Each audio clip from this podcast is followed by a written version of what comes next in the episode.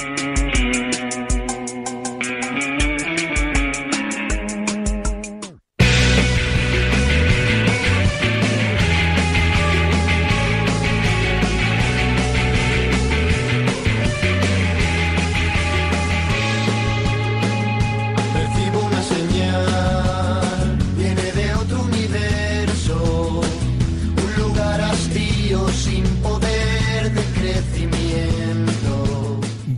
Directo Marca Valencia. Javi Lázaro. de amor y de sueños y de sensaciones que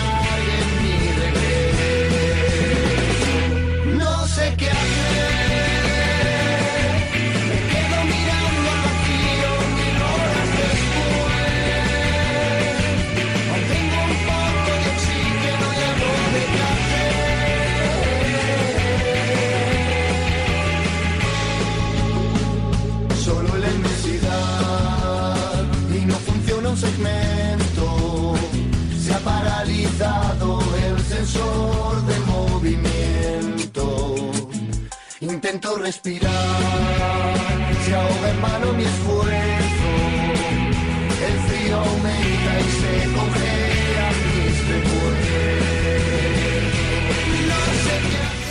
Hola, ¿qué tal? Buenas tardes, sean bienvenidos, bienvenidas a esta nueva edición de Directo Marca Valencia. Estamos a martes, es 20 de febrero de 2024 y en concreto la 1 y 6 minutos de la tarde. Desde ahora y hasta las 3 llega el momento para el deporte valenciano, la sintonía de Radio Marca.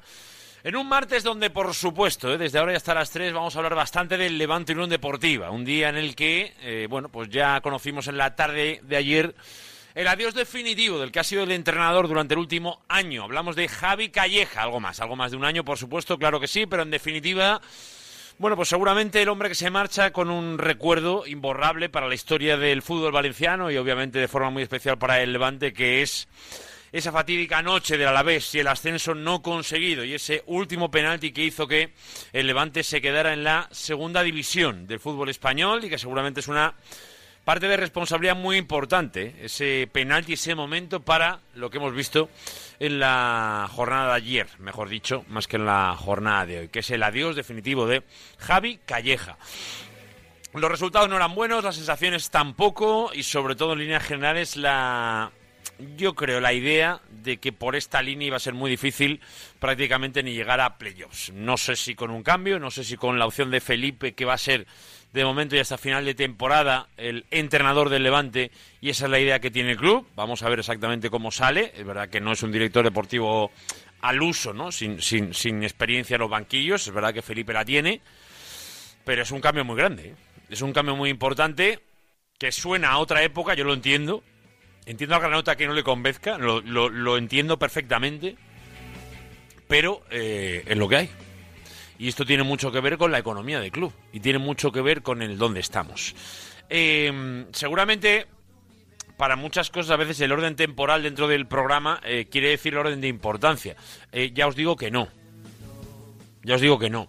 Porque hoy el tiempo de sabios granotas no quiero moverlo y va a ser a partir de las 2, como pasa habitualmente. Hoy además con un espacio un poquito más prolongado pero vamos a mantener un poco los tiempos porque sobre todo los que tienen costumbre, que son muchos granotas, que me consta y que así me lo hacen saber, eh, bueno, acuden habitualmente ¿no? Al tiempo de su información o sobre todo de una tertulia eh, como es la de los martes de los sabios granotas, eh, que tiene un público muy concreto muchas veces y que acude fielmente a él. Eh, hoy, que es un día muy importante en el Levante Unión Deportiva, no le vamos a modificar el horario, lo que vamos a hacer es ampliarlo, ya os lo digo. Vamos a hablar hoy mucho y en profundidad sobre este Levante Unión Deportiva. Creo que aquí hay que hablar de muchas cosas y no solo de lo bueno o malo que es Calleja, que también, no solo lo bueno o malo que sea Felipe, que también, sino que hay que hablar de cuándo llega la decisión, cómo se toma la decisión, si eh, se llega tarde o no a la, a- a la toma de decisiones y las razones de por qué se llega tarde, si es que se llega tarde ya hablo de una cosa muy concreta. Detrás de toda esta decisión hay una cuestión económica. Eso lo hemos hablado ya mucho tiempo. Esa es la realidad en la que vive hoy el levante que coge José Dambila. Que podremos opinar mejor o peor sobre el acuerdo que va a, va a hacer oficial en las próximas semanas junto con la Fundación. Pero el día a día del club es este. El día del, día del club es el que dejó Kiko Catalán. con más de 100 millones de deuda. Ese es el Levante Unión Deportiva de hoy y así es como se tiene que intentar recuperar una categoría perdida como es la primera división. Mm, no es la mejor manera, obviamente, de hacerlo, pero es verdad que bueno, el viniendo de donde viene el Levante le permite todavía creer que es posible. Pero fácil no va a ser, ¿eh? Fácil no va a ser. Ahora, también digo una cosa. Luego ampliaremos mucho, ¿eh? pero, pero que destituyas a un entrenador el martes, que realmente, perdón, el lunes, y que hasta el próximo viernes no haya una declaración oficial al respecto, también es para hacérselo mirar, ¿eh? Comunicativamente el Levante, con todo el cariño a su gabinete de comunicación, eh, mm, yo creo que el levantinista quiere respuestas hoy. El viernes seguramente va a querer más, por esperar, pero las respuestas seguramente eran ayer por la tarde o hoy por la mañana. Entiendo, entiendo que quien parte la pana en todo esto, y nunca mejor dicho, por la profesión que, que ocupa, eh, es eh, José Dambila. Y sé que está fuera y que no vuelve hasta final de semana. Pero me da igual, porque el viernes no va a comparecer en público él. ¿Por qué no comparece hoy Felipe? Y habrá que hablar de Felipe, del que hablaremos luego. De momento en el club, hasta final de temporada, y con el deseo de que vaya bien y vuelva a la dirección deportiva. Eso es lo que se pretende. Ahora, estas cosas ya sabemos cómo empiezan. Si la cosa va regular, también sabemos cómo acaban. Me extrañaría que si la cosa va muy regular, vuelva a cualquiera de las posiciones. O continúe como entrenador o vuelva a la dirección deportiva. A mí me extrañaría. Pero el jefe Felipe tiene que demostrar algo. Porque de momento, las dos decisiones más importantes que ha tomado, que obviamente son siempre los entrenadores, han acabado saliendo por la puerta de atrás y sin el resultado deseado. Con lo que a lo mejor, si la tercera no va la vencida, que es la suya, pues a lo mejor es el momento de que Felipe empiece a pensar en otros futuros. No lo sé, pero es una evidencia que está ahí y que a todo el mundo le preocupa, y a Felipe el primero. Así que a ver cómo consigue reconducir la situación del Levante. Venga, una y doce minutos, por supuesto, fundamental, ¿eh? la información del Levante Unión Deportiva que vamos a repasar en la jornada de hoy. Antes también vamos a estar pendientes del Valencia, que pasa por diferentes situaciones. En primer lugar, en lo deportivo, vamos a estar atentos a Diego López. Ahora le preguntaremos a Luis Cortés porque trae buenas noticias al respecto del futbolista asturiano, como os hemos contado en redes sociales. Nos va a contar alguna visita interesante ¿eh? que ha pasado hoy por la ciudad deportiva de Paterna y además Hoy tenemos que hablar de algunas cuestiones que van más allá de lo deportivo. Es, el otro día ya sabéis que el pasado miércoles, creo que fue el miércoles, no sé si me equivoco, pero creo que fue el miércoles, eh, ya tuvimos una conversación tranquila, prolongada, de los diferentes temas de relevancia en los que estaba metido de lleno Libertad Valencia Club de Fútbol. Estamos en momentos de, mover el tema. O sea, eh, eh, que, creo que es un poco la intención que estamos intentando eh, tener en este programa ya desde hace dos semanas. Esto no es una cuestión ni siquiera de la semana pasada, sino de la anterior. Ya empiezan los momentos de la hora de la verdad. Y por eso, por ejemplo, para hoy tenemos cita con las últimas vesprades de Mestalla, que viene a ser el acompañante a Libertad con, para mí, una de las grandes polémicas eh, que se han dado últimamente, pero sobre todo, seguramente una de las imágenes más duras que dejará Meriton cuando se marche. Obviamente, el valencianismo ha vivido de todo, de todo. Y obviamente Anil Murti seguramente se va a llevar eh, el top 3. Pero la carta del Valencia respecto a esa declaración de bien inmaterial cultural con el intento de no serlo, con las declaraciones de cómo se define y de cómo habla de su afición, creo que habla claramente de una de las mayores vergüenzas que hemos visto en la historia reciente del Valencia Club de Fútbol. La comparativa con Inditex, el reflejo de quien transmite la opinión de tu gente de muchísimos, cientos, de miles en muchos casos, de aficionados y dejados a la altura del betún, con la firma y el sello del director corporativo a nivel de cargo, Javier Solís de nombre. En definitiva, representando al Valencia Club de Fútbol. Eso es una vergüenza que quedará, creo que para siempre ya. Y de eso queremos seguir hablando, porque de eso no nos vamos a olvidar. Porque está ahí, porque está negro sobre el blanco, y va a ser muy difícil, muy difícil, que alguien intente justificar un documento como ese. Porque en el asunto del estadio o en otros temas que hemos podido tocar, podemos tener o, se puede debatir sobre diferentes puntos de vista en el que es posible que muchos estemos en un bando y otros pocos estén en otro. Como por ejemplo el nuevo Mestalla, donde es evidente que el proyecto es el low del low del low cost. Aún habrá alguno que diga, hombre, para lo que cuesta a mí me vale. Pues podemos discutirlo, pero bueno. Pero bueno. Pero esto no, ¿eh? Del documento, con su firma, hablando claramente de la cero sensibilidad de un mundo del deporte como este, el del fútbol, el de que en las peores junta 45.000 personas cada fin de semana en Mestalla, con ese tipo de cliente que aunque digas que no son tus clientes y que no forman parte de, aún así van a apoyarte, a animarte y casi a llenarte tu casa, en definitiva, Mestalla, cada 15 días. Pero Valencia es Inditex. Pero Valencia es Zara. Que tener que escuchar estas cosas es grave. Es durísimo. Por eso digo que no las vamos a olvidar. Porque no las debemos olvidar. Son parte de un proceso de desgaste de la imagen del Valencia Club de Fútbol que ya no solo parte a veces de fuera, sino también desde dentro. Y eso es humillante, humillante para la realidad social del Valencia Club de Fútbol. Porque vete a la calle, cualquiera que sea capaz de intentar justificar ese documento y explica ser un valencianista. A ver qué te dice. Al que quieras, ¿eh? Al que quieras. A ver si entiende el documento en cuestión. Luego lo trataremos con la gente de Ultimate Splash de Mestalla, que ya lo sabéis que junto con Libertad eh, fueron parte muy importante en ese intento de que el Valencia sea bien inmaterial cultural. Así que luego hablamos de todo ello también. Venga, ay, por cierto, sobre el tema del de, nuevo Mestalla, eh, sí que hay una novedad que viene a confirmar la información que os venimos transmitiendo desde hace algo más de un mes os decíamos, en el Valencia tienen la sensación de que a marzo, a febrero no van a llegar y que la reunión importante del pleno del ayuntamiento será la de marzo.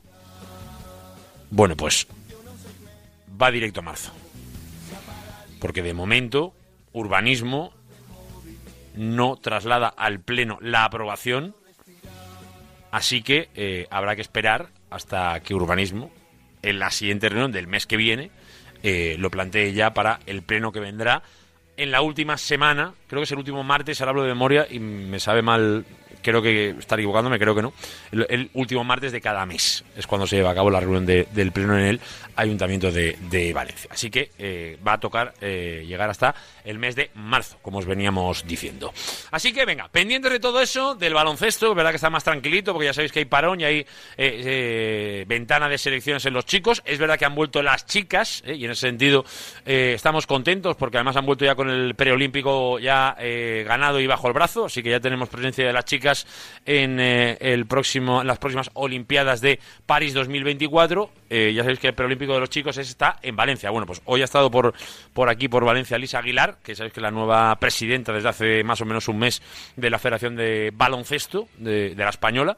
Y, bueno, pues ahora luego la escucharemos, pero ha hablado también de ese preolímpico que se tiene que llevar a cabo dentro de eh, la Fuente de San Luis, el próximo mes de julio, que va a ser cuando se lleve a cabo ese preolímpico para intentar ver a España en eh, las próximas Olimpiadas de París. Venga, una y 19 minutos de la tarde. Por cierto, también hoy para acabar tener nuestro espacio Teica, donde hoy os vamos a hablar de un triangular futbolístico de el Valencia, el Villarreal y el Levante el próximo domingo, que se va a jugar en Alacuas y que organiza la eh, Asociación de Futbolistas del Valencia Club de Fútbol. Luego hablamos con Fernando Giner también de ese tema.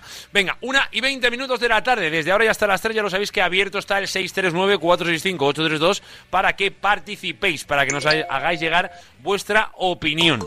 Em, yo no sé si estos temas políticos de verdad llegan tanto a la gente, eso a veces me genera algunas dudas, algunas dudas, pero creo que lo del bien inmaterial cultural es de las cosas más dañinas que últimamente han pasado, como venía diciendo. Entonces os pregunto, 639-465-832. ¿Qué os ha parecido todo esto? Aquello que Valencia es Inditex y...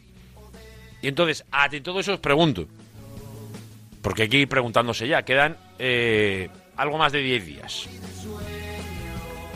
¿Vas a asistir a la manifestación que en definitiva se apruebe, se permita y en definitiva se marque por libertad. Es verdad que como todavía eh, falta por marcar la hora, a priori en el ayuntamiento será el lugar. Ayer ya escuchamos a José Pérez, aquí en esta misma sintonía con, Pedro Morata en Sin Ataduras, decir que la idea que tiene es en torno a 5 o 6 de la tarde, o sea que más o menos por ahí por ahí andará la cosa. Sabéis que el partido del Madrid es a las 9. Te pregunto directamente, ¿vas a asistir? ¿Creéis que se debe asistir? Es verdad que entiendo que hay fallas y estas cosas, veremos un poco cómo afecta, está la cabalgata del Ninot, bueno, hay algunas cositas que pueden complicar la asistencia y el paso de la manifestación. Pero dicho esto, ¿qué intención tienes tú? Vamos a ver cómo está el personal, a ver si estamos creando algo y luego, luego somos tres allí. 639-465-832. ¿Se va a asistir o no? Venga, cuéntanoslo porque hay que ir preparando lo que tiene que ser un día increíble, el del 2 de marzo, para protestar, para mandar un mensaje claro y para decir Lim Go Home, que es un poco lo que tiene como objetivo esa marcha que se está preparando en la previa del partido ante el Real Madrid. 1 y 21, como siempre ya lo sabéis, todo el equipo de redacción con eh, Noel Rodilla, por supuesto con Luis Cortés, trabajando desde primero de la mañana para traerte la última hora del deporte valenciano, como siempre, con Pascual Zamora en el control técnico y publicitario y contigo, ya lo sabes, siempre la vía abierta del WhatsApp de Radio Marca, 639-465-832. Ya lo sabéis que siempre, siempre, siempre con ganas de escuchar tu opinión en la terapia de la familia de Radio Marca Valencia. 1 y 22 hasta las 3, como siempre, esto es Directo Marca Valencia.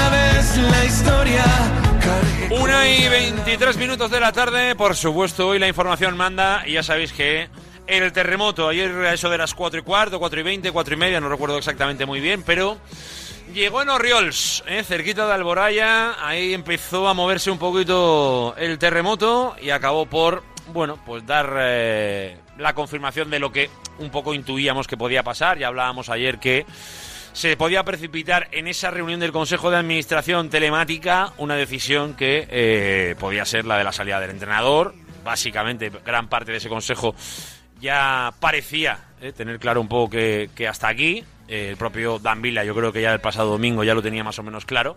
Es verdad que faltaba oficializarlo con el grupo de trabajo, no sé si es una oficialidad real o no, pero desde luego ayer, a eso de las cuatro y cuarto, cuatro y media de la tarde, se hizo oficial. Javi Calleja, adiós como entrenador del Levante Unión Deportiva. Felipe Miñambres, hola, bienvenido otra vez más al banquillo del Levante. Recuerdo que ya cogió el Levante después de la salida de Medi Nafti. Así que a partir de ahora, toda la suerte del mundo, la suerte de Felipe será la del Levante Unión Deportiva. 1 y 24. Hola Noel Rodilla, buenas. Hola Javi, ¿qué tal? Muy buenas tardes. Porque era una noticia esperada, pero sigue siendo noticia. Y, y bueno, pues eh, hay alguno que se pregunta por qué no llegó antes, otros que dicen pollar ahora y alguno que dice, bueno, pues a ver Felipe cómo le viene. Mm, entiendo que está el levantinismo ahora mismo con, pues no lo sé muy bien, pues si con la duda de creer en el que llega nuevo o con la frustración de decir, es que no tenemos ni para fichar un entrenador que, que venga a sustituirlo.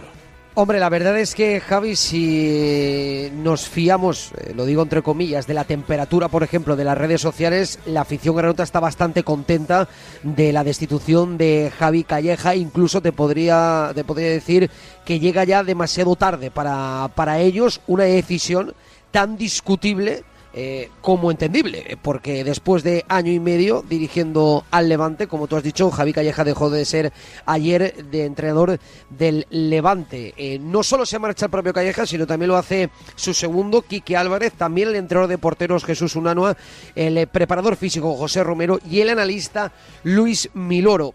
¿Por qué digo que tan discutible como entendible? Hombre, por discutible por las palabras del propio Calleja en la carta de despedida a, del club eh, eh, que le da un palito, un palito, eh, por no decir otra palabra. Cuéntalo, cuéntalo. a- al propio sí, bueno, pues en la carta apuntó que estaba sorprendido por la por la decisión, que, que, bueno, sorprendido no solo para tanto como él, como el pro- propio cuerpo técnico, que en su opinión el equipo a nivel deportivo no está en una situación nada alarmante, eh, por eso digo lo de una decisión tan discutible, porque al final el equipo está a tiro de piedra, está a un partido, está a tres puntos del playoff, que muchas de las de la, situación en la que se encuentra ahora mismo el Levante no depende de él, sino que también se ha visto perjudicados por eh, otros aspectos, en este caso, por ejemplo, por los árbitros, incluso también lo apuntó el propio Javi Calleja en esta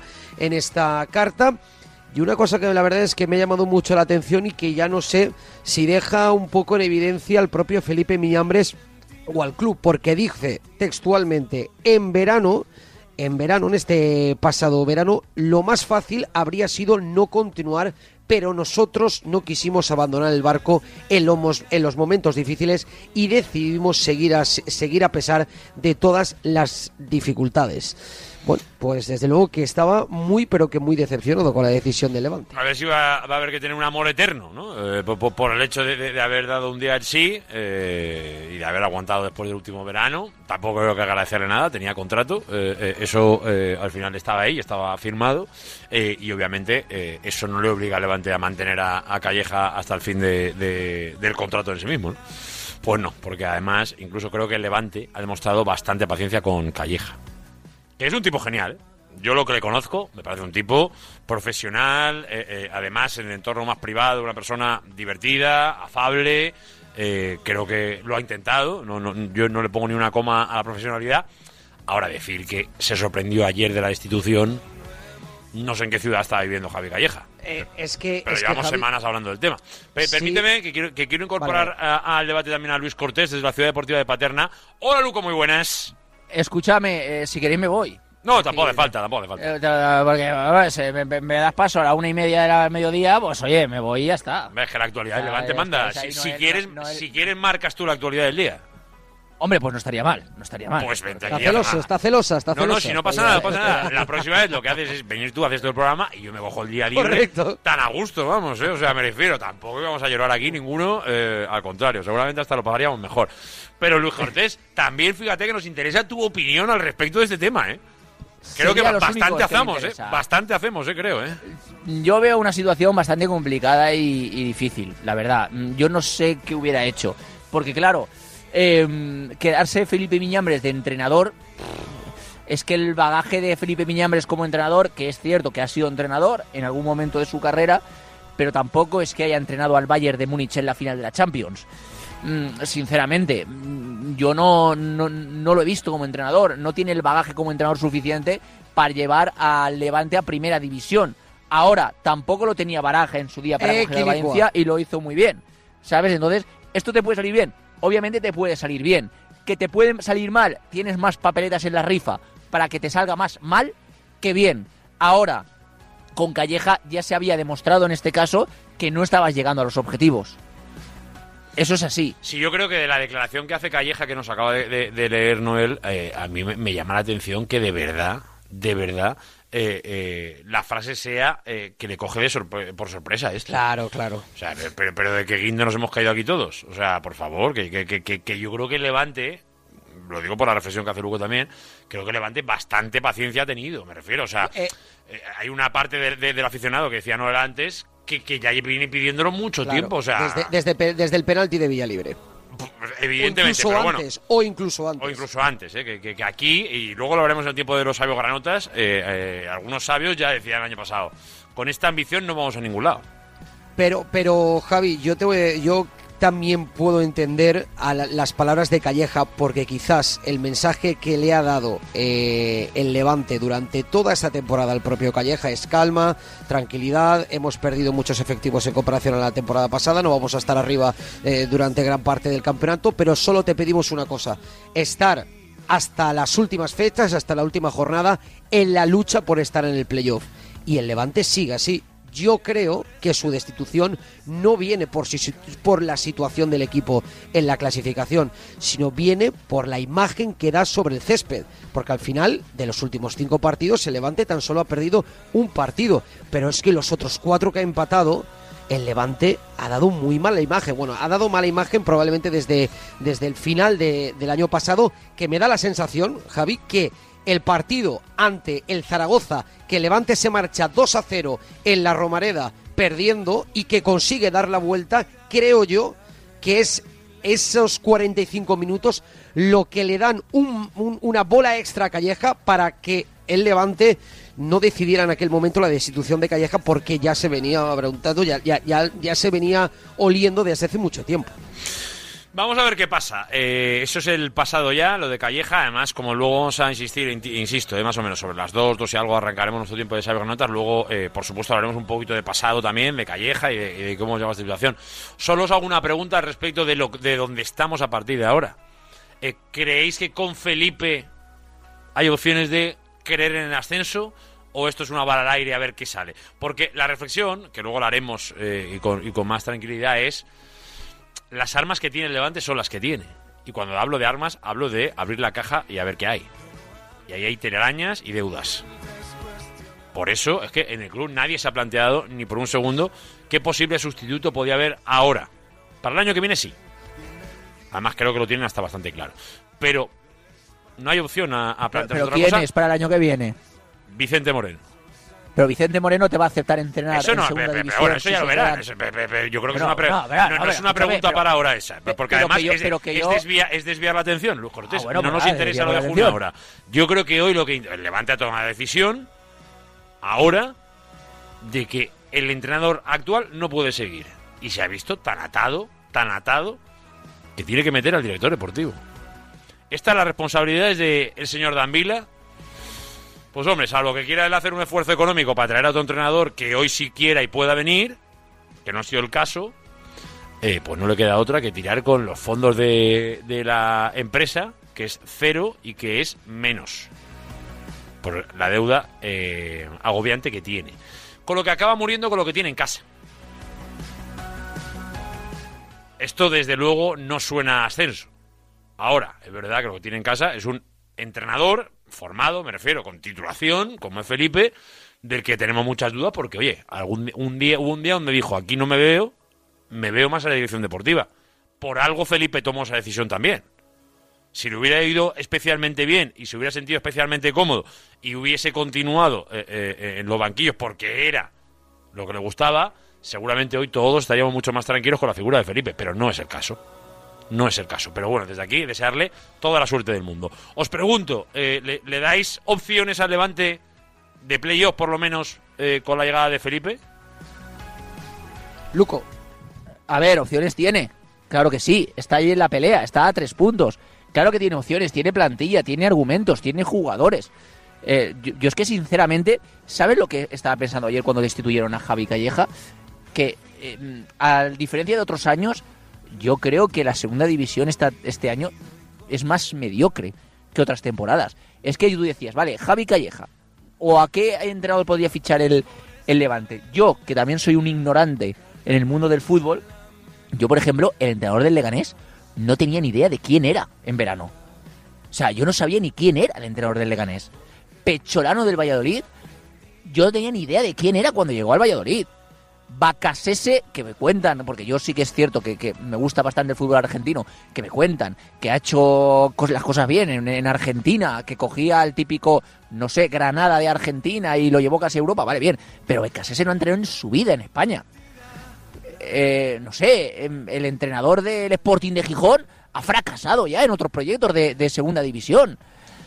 El entrenador de Eibar no ha entrenado a nadie. O sea, solo ha entrenado una, un- Pero una la temporada. reflexión, ¿dónde va, Luis Cortés? Acortemos, venga, 1 y que, 35. que, que- que tiene, que tiene opciones porque realmente a mí los otros clubes tampoco que me den muchas garantías No te asusta mucho. de en- hacer en una es temporada fantástica. Estoy de acuerdo. Es que yo, yo, yo qué sé, otra cosa es que me diga, el Leganés ha fichado a Vicente Moreno y ha fichado también a dos Primera División. Pues ya me callo, que los ha fichado porque dar a cobrarse aquí Juan Cruz me parecen buenos fichajes. Pero que como no lo han hecho, pues yo digo, oye, no sé, O sea, que te- o sea, la respuesta de Luca a mi pregunta es, viendo el mal de muchos, igual hay alguna opción. Igual hay alguna Hombre, opción. es que si te parece no, y, que y la compro, y la compro, ¿eh? De verdad Eh, que te la es que si te parece que el Levante con cinco jornadas consecutivas sin ganar esté a tres puntos del playoff, pues imagínate.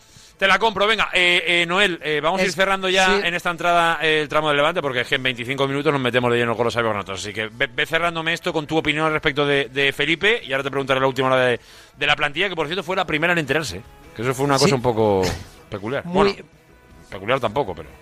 Pues Javi, muy, muy rápido. La verdad es que la falta de confianza que daba la sensación que tenía el vestuario en Javi Calleja eh, es quizás lo que, lo que se pudo ver en el campo. Un cambio. Bueno, pues si es que al final el Levante tiene que ir con lo que tiene, no tiene dinero, está, está bastante claro, pues tiene que confiar con lo que tiene. Yo creo que el ascenso o la posibilidad de entrar al playoff no pasa por el banquillo. Lo tengo súper claro porque el año pasado ya lo pudimos, ya lo pudimos ver. Por lo tanto, lo que hay en el campo es lo que el levantinismo hay- tiene que confiar. Y yo creo que me da la sensación que es lo que ha confiado eh, la cúpula granota. Por cierto, el Levante no tiene ni un euro. Lo que ha hecho la confección de la plantilla ha sido por Felipe Miñambres. Eso la gente lo tiene que tener claro. Eh, por lo tanto, hay que confiar ya no solo en un Felipe Miñambres en los despachos, ahora tiene que intentar confiar también en un Felipe Miñambres en el banquillo. Es que es así. No, no quiero, no quiero mirar otros clubes, prefiero mirar el Levante. Veremos qué pasa, veremos, eh, porque es evidente que va a depender, obviamente, del resto de clubes, pero sobre todo de una primera reacción que tiene que llegar por parte del Levante, arrancando este fin de semana contra el Andorra. Lo de los jugadores lo cuento rápido porque es una tontería. Ayer un poco cuando estábamos preguntando al club, preguntas a ciertos estamentos del club, a los que les presupones más información, eh, y cuando ellos no sabían, los jugad- algunos jugadores ya sabían un poco la, la información, o por lo menos ya empezaban a hablar entre ellos, entre el vestuario, eh, la salida de, Calleja. Al ratito, no demasiado, por lo menos eh, a nivel informativo nuestro. Ah, Claro, ayer acabamos a las 3, la noticia no la teníamos. Eh, sabíamos que podía pasar, pero. Y, y te estoy, estoy hablando en torno a las 4 menos cuarto, 4, más o menos. Yo creo que la plantilla ya lo manejabas, creo que de antes, de un poco antes. Pero a las 4 y media por ahí, ¿no? no Más o menos fue el comunicado, no recuerdo la hora, pero. Sí. 4 y cuarto, 4 y Sí, 20. cinco- cuatro y media. sí, sí, cuatro, cuatro y media, cinco menos 20 aproximadamente Sí, es cuando se, se hizo oficial eh, la destitución de Calleja. Bueno, así fue la salida de Calleja y el principio del proyecto, segundo tramo, eh, en el que eh, llega Felipe al banquillo. A ver qué pasa. De momento, primera cita ante el Andorra. Así que mañana será el primer entrenamiento. Eh, poco detalle del básquet que contar, ¿no? Eh, eh, Noel Rodilla, eh, en la jornada de hoy con los chicos de Ventana, ¿no? Sí, eh, los chicos de Ventana, eh, que desde luego que da mucho, mu- mucha alegría, ¿no? Ver a, una selección española con, eh, con una grandísima presencia de jugadores de Valencia Basket, con Pradilla, con Puerto, también con Víctor Claveri y con De la Rea, así que esta semana para Valencia Basket, que ya volverá la próxima semana con una nueva jornada de Liga Andesa y muy cerquita ya un nuevo compromiso de Euroliga ante Virtus de Bolonia. Eh, como no vamos a hablar más de baloncesto, eh, quiero escuchar a Luis Aguilar hablando del preolímpico que se nos viene en la Fonteta el próximo verano. España se juega la vida, ¿eh? unas Olimpiadas. ¿eh? Vamos a darle la importancia que tiene, aunque da tiempo, pero es normal que en la federación tengan preocupación o interés, mejor dicho, en que la Fonteta responda. Hablamos de verano y hablamos de estar dos meses después en unas Olimpiadas. Bueno, es verdad que es una cita del preolímpico que, va a estar difícil. Es un grupo de seis y se clasifican uno y bueno, pues hay muchísimas eh, selecciones buenas como es Polonia, Finlandia o Bahamas que nos la vamos a, a cruzar en semis y espero y confío que, que, en la final, al final es afrontarlo con garantías. Sabemos que estamos en casa, que vamos a tener al mejor sexto hombre que es la afición española, una ciudad como Valencia que se respira baloncesto y oye, pues vamos a, con la mentalidad ganadora y competitiva y de querer estar en París.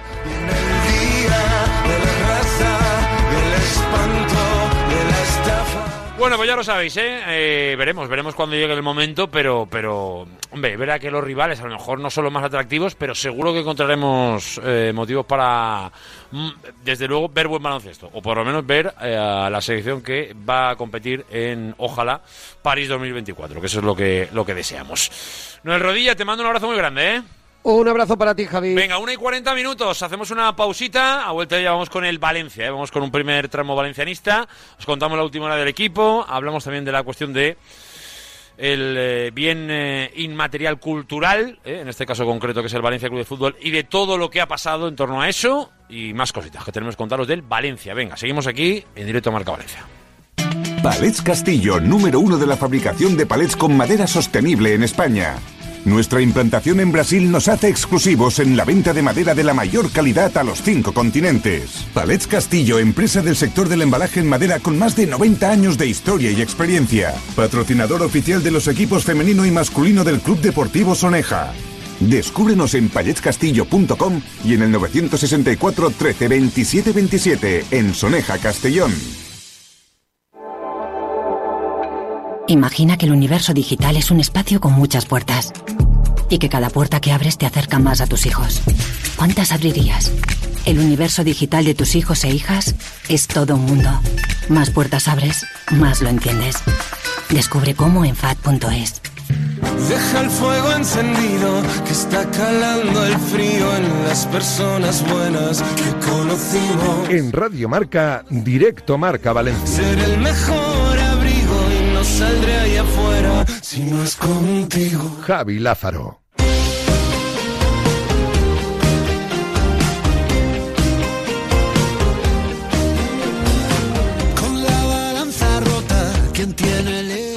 7.41, vamos con la información del Valencia Club de Fútbol que nos va dejando en este martes 20 de febrero de 2024, 1 y 42. Estamos en Paterna con Luis Cortés, Luco. En un martes como hoy, ¿qué ves cuando llegas a Paterna? No, no, no habrá mucho movimiento hoy, ¿no? Hombre, pues ha habido bastante. La verdad es que justamente hoy ha habido bastante movimiento. No me digas. Eh, porque... Sí, sí, sí, sí, sí. A ver. Eh, ha habido mucho movimiento. Eh, tengo muchas cosas que contar. Me encanta. Eh, en este caso, por ejemplo, Diego López es el primer nombre propio que tenemos en el día de hoy. Ha entrenado con el resto del grupo, ha completado prácticamente toda la sesión, lo ha hecho con mascarilla. Es cierto que ha salido con el resto del grupo ya de primeras. Pero claro, la duda era si en el partidillo de entrenamiento para probar de cara al fin de semana contra el Granada iba a estar. Ha estado con toda normalidad. Es decir, en el momento del partidillo era cuando podía haber habido contacto con la zona del pómulo que él tiene afectada. Algún tipo de golpe, malonazo, choque que le podría haber afectado. En principio no lo ha habido, pero corría el riesgo de. Y ha entrenado con toda normalidad. La situación es, el chaval quiere llegar al partido contra el Granada, es decir, el del sábado, al 100% quiere llegar él al partido contra el Granada. Hace dos semanas que le operaron. Hoy.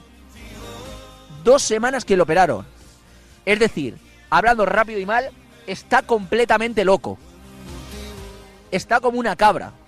Porque esa zona seguirá blanda, la zona del pómulo. Se está operada desde hace dos semanas. Y él ya quiere jugar.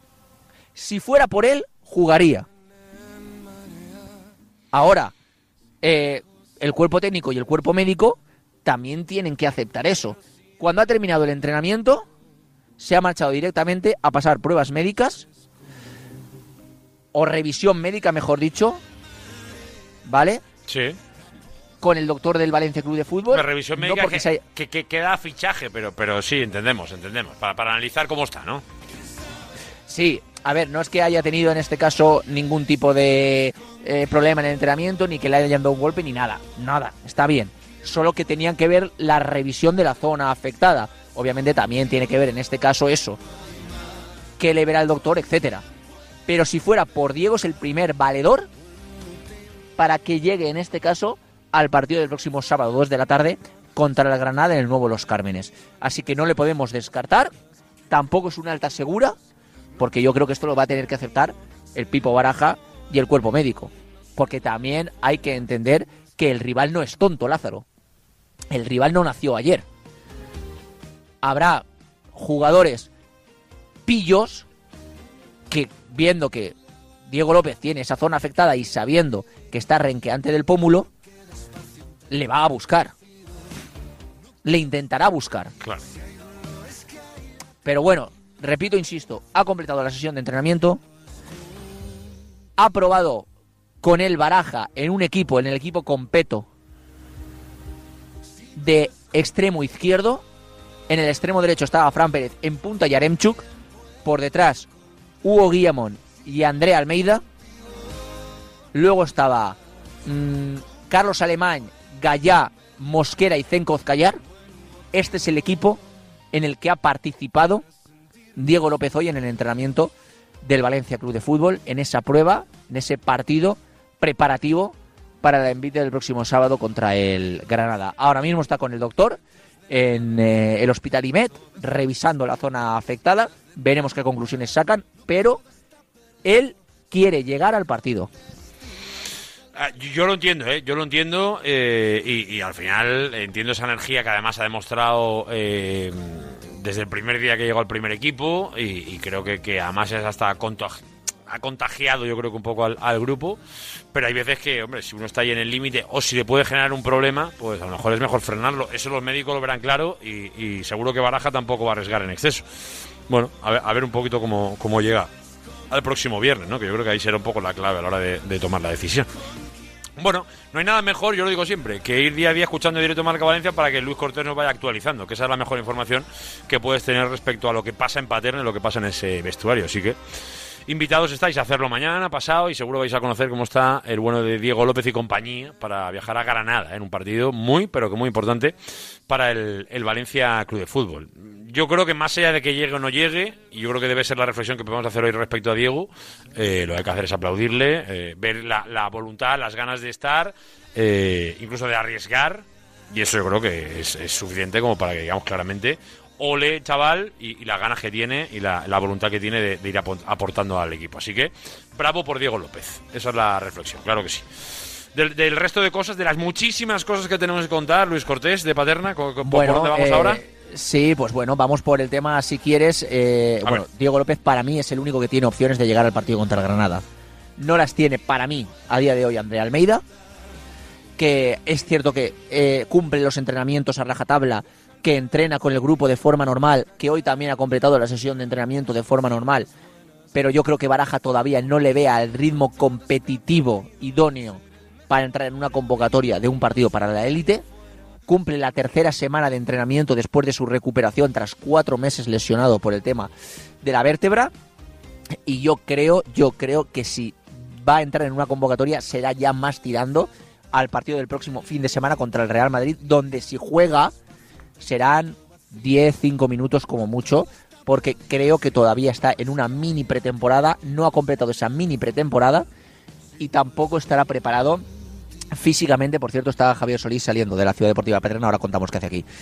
Eh, todavía está dentro de esa mini pretemporada y no está preparado físicamente para competir aún. Por lo tanto, Andrea Almeida, no, según la información que tenemos, no llegará al partido contra el Granada. Sería una sorpresa que llegara, pero él ha participado en el partidillo, completa los entrenamientos de forma normal y así está su situación.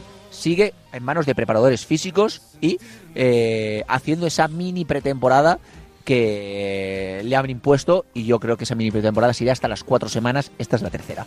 Y Thierry Renal. Thierry Renal tampoco llegará al partido contra el Granada, es más, creo que no llegará al partido contra el Granada ni al partido contra el Real Madrid. Su recuperación todavía va para tiempo. Hoy ha hecho algo en el eh, campo, eh, ha hecho algo en el campo, es decir, ha salido, ha trotado, ha corrido, eh, pero luego enseguida se ha ido a- al gimnasio y eh, no ha hecho nada más. La situación del jugador es así. La situación del jugador es así. Al jugador todavía no le han dicho, todavía no le han dicho cuánto tiempo va a estar de baja, todavía no le han marcado un día para su vuelta a los terrenos de juego, sigue teniendo ese problema muscular en el gemelo. El jugador, obviamente, esta situación le cabrea como a todos los jugadores del mundo, ya lo hemos explicado muchas veces aquí en eh, Radio Marca, pues le, le va eh, Thierry Rendal a los doctores y le dice, oye, ¿cuándo voy a volver yo? Y los doctores les dicen, Thierry, es que no te sabemos decir a día de hoy, tienes que esperar. Y obviamente eh, ese desazón al chaval pues le mosquea, pero bueno, es algo normal. Eh, Thierry va al día, va al día, según se levante y esté con mejores o peores sensaciones, hace una cosa u otra. Mañana, en principio, va a seguir corriendo, va a incrementar, si todo va bien, sus cargas de trabajo a nivel correr. No está previsto que toque balón mañana tampoco. Y ya te digo, hoy ha salido, ha corrido un poco, pero enseguida ha sido más testimonial que otra cosa. Lázaro se ha marchado al gimnasio y ha sido trabajando en el interior del gimnasio de la Ciudad Deportiva Paterna. No va a estar contra el Granada, dudo que esté contra el Real Madrid y va para largo. No podemos decir que sea a corto plazo la recuperación de Thierry Rendal, Lázaro. Así está la plantilla, o por lo menos los lesionados. Esa es la realidad de un Valencia que prepara un partido importante, más de lo que parece, como decíamos ayer. Granada, es verdad que puede parecer perfil bajo, pero es un lugar donde hay que sumar. El equipo viene de empatar en casa, de perder fuera a la vuelta de la esquina el Madrid, así que importante el poder hacer un buen partido y sacar tres puntos del viaje hasta Granada, que insisto, tampoco será fácil, pero es, evidente que el Valencia, si quiere estar en esa pelea, por lo menos en la que está lindando con el séptimo puesto, pues desde luego tiene que, que ganar en campos como el nuevo Los Cármenes. Venga, para ir cerrando desde Paterna, Luis Cortés, ¿qué más información nos queda por contar? La de Javier Solís que nos apuntabas, ¿y qué más? Sí, es que hoy se cumplen 32 años del nacimiento de la ciudad deportiva de Paterna y han venido aquí a hacer un tipo de actos. Está Javier Solís, han venido en este caso Vicente Rodríguez, eh, también Tendillo, embajadores del Valencia Club de Fútbol, a hacer actos, a hacer vídeos, a hacer entrevistas, etcétera. Y ante esas celebraciones, pues en este caso eh, están aquí un movimiento importante de embajadores y directivos que normalmente no se ven aquí en la ciudad deportiva de Paterna. Como te digo, ha venido el director corporativo Javier Solís, está también el director deportivo Miguel Ángel Corona y han venido embajadores eh, como en este caso eh, Tendillo y Vicente Rodríguez. Van a preparar una serie de actos. Eh, a las 12 tenían montado una serie de, de entrevistas y vídeos para conmemorar el nacimiento de la ciudad deportiva de Paterna, que como digo, hoy cumple 32 eh, años, Lázaro. Y eh, también se ha producido eh, el enfrentamiento entre el Valencia Mestalla, no, hubo un mix, un mix de jugadores de el División de Honor y el Valencia Mestalla contra un equipo eslovaco. eh, de- que ha venido aquí a, a jugar. Creo que también tiene pactado jugar contra el, el filial del Levante y el filial del Villarreal. Ha ganado el equipo eslovaco 2-1. Ah, de Estonia, perdón. Amigo de Estonia. Es, es de Estonia. ¿Cómo se, ¿Cómo se llama el equipo amigo de Estonia? FCI Levadia. ¿Cómo? FCI Levadia. Yo lo hubiera dicho igual que tú de bien. Igualito, Ese es el igualito. compañero de prensa de ahí de Estonia, ¿vale? Nuestro compañero que te, te llamas, perdona, ¿cuál es tu nombre? Me llamo Tenis. Tenis. Estonia, ¿no? Para, para cubrir el partido. Deporte y buen nombre. Periodista de deporte en, eh, en mi país, Estonia, también comentarista de fútbol y me encanta estar aquí en Valencia, me encanta la ciudad, el fútbol club. eh, fui a ver el partido contra Sevilla y muy top todo. Y Gracias, Marca. Gracias, gracias, amigo, amigo de Estonia. E- Era de Estonia, perdona, no de Eslovaquia. Era de Estonia el... el, el madre mía, que sí, tengo sí, que montado es, el equipo Eh, de Curro, es el equipo de Curro Torres. hombre, El equipo de Curro. sí, Do- 2-1. 2-1 ha ganado el, el equipo de Estonia con gol de Iker para el, el- ese eh, chimichurri de jugadores de la División de Honor y del filial del Valencia eh, Club de Fútbol. Y luego, y luego, además de eso, además de eso, también tengo que contar una cosita, tengo que contar una cosita, y es que hoy se ha reunido eh, el agente, esto mola porque enseguida nos lo han comprado en Marca Nacional, en Radio Marca Nacional, claro. Eh, se, ha eh, se ha reunido Miguel Ángel Corona con el agente de Vinicius Tobías, el lateral del filial del Real Madrid, del Real Madrid Castilla. Claro, es que es dado. El, el Valencia ahora, es claro, cuando aparece un nombre del, del filial del Real Madrid, del Real Madrid Castilla, claro, tenemos que estar atentos porque, bueno, ya sabemos todo lo de Peter Federico. Pues bien, hoy se ha reunido el, el agente este, que me ha apuntado el nombre y todo. Eh, a ver un segundo, Venga. que lo tenía por aquí apuntado. El nombre se llama... Si, si te sale igual que el equipo estonio. Mateus Asaf. Mateus Asaf, eh, agente brasileño de Vinicius Tobías. También lleva a Bruno Méndez del Granada y ha tenido una reunión rutinaria, nos dicen, en el día de hoy. No es que el, Real- el Valencia, al menos esa información no la tenemos nosotros, vaya a fichar a Vinicius Tobías, eh, pero ha tenido una reunión rutinaria en el día de hoy con Miguel Ángel Corona. Han estado aquí en la ciudad deportiva de Paterna y, bueno, pues ya también está la información en nuestras redes sociales, arroba RM Valencia. Venga, lo podéis encontrar en X, eh, antiguo Twitter, que la verdad es que yo a seguir llamándolo Twitter creo que toda mi vida, eh, y obviamente ya lo podéis encontrar en nuestras redes sociales. Eh, veremos, veremos un poquito a ver cómo queda sobre todo esta celebración de la Ciudad Deportiva de Paterna, eh, a través de los medios oficiales, pero desde luego, enhorabuena desde aquí a todos aquellos que hayan pasado alguna vez por la Ciudad Deportiva de Paterna y sobre todo eh, que hayan hecho crecer al club, porque es verdad que es parte de la infraestructura del Valencia histórica, donde además han crecido y han nacido como futbolistas, eh, bueno, una cantidad enorme de valencianos y no valencianos que han vestido la camiseta del Valencia y que han hecho más grande el escudo del murciélago. Así que es evidentemente una efeméride importante porque es una parte de la Casa del Valencianismo. Es una pequeñita casa eh, donde, desde luego, eh, desde hace muchos años no hacen más que salir buenos futbolistas que han aportado y mucho al primer equipo y, en definitiva, a toda la institución. Así que desde aquí, la enhorabuena a todos los que hayan hecho que la Ciudad Deportiva de Paterna haya tenido, por lo menos, un poquito de mejora eh, en, toda, en toda su vida y en el paso que hayan tenido por, por ella. Así que el saludo para, para todos ellos. Venga, 1 y 55, tenemos que ir cerrando ya. Luis Cortés, algo que me Sí, deje algo, nada, cierro. Que ya, eh, Yare, que está con la sub-19, que juega ahora a las 3. eh, creo que en Benidorm, si no me equivoco, que ha estado aquí Pep Serer, ha estado Juan Sánchez. Hombre. Bueno, eh, sí, mucha gente aquí. Y, y bueno, Pep Serer es que va a ir a ver a la selección sub-19, porque representa también a Espí, el chaval que, que debutó con. Calleja, el último partido del, del Levante. Y poca cosa más, Lázaro. Yo creo que ha sido nutrida información. Desde luego que sí, y para ser eh, un martes como el de hoy, más todavía. Te mando un abrazo, Luis Cortés. Chao, un abrazo. Venga, una y 56.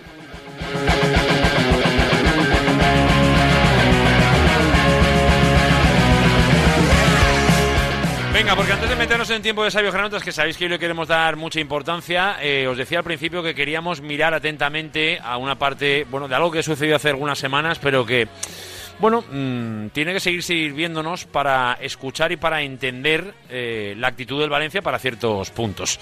Eh, hablo con un buen amigo, eh, que además pertenece a las últimas vesprades de Mestalla, como es Josep Bosch, que ya ha pasado por este programa en más de una ocasión. Hola, Josep, buenas.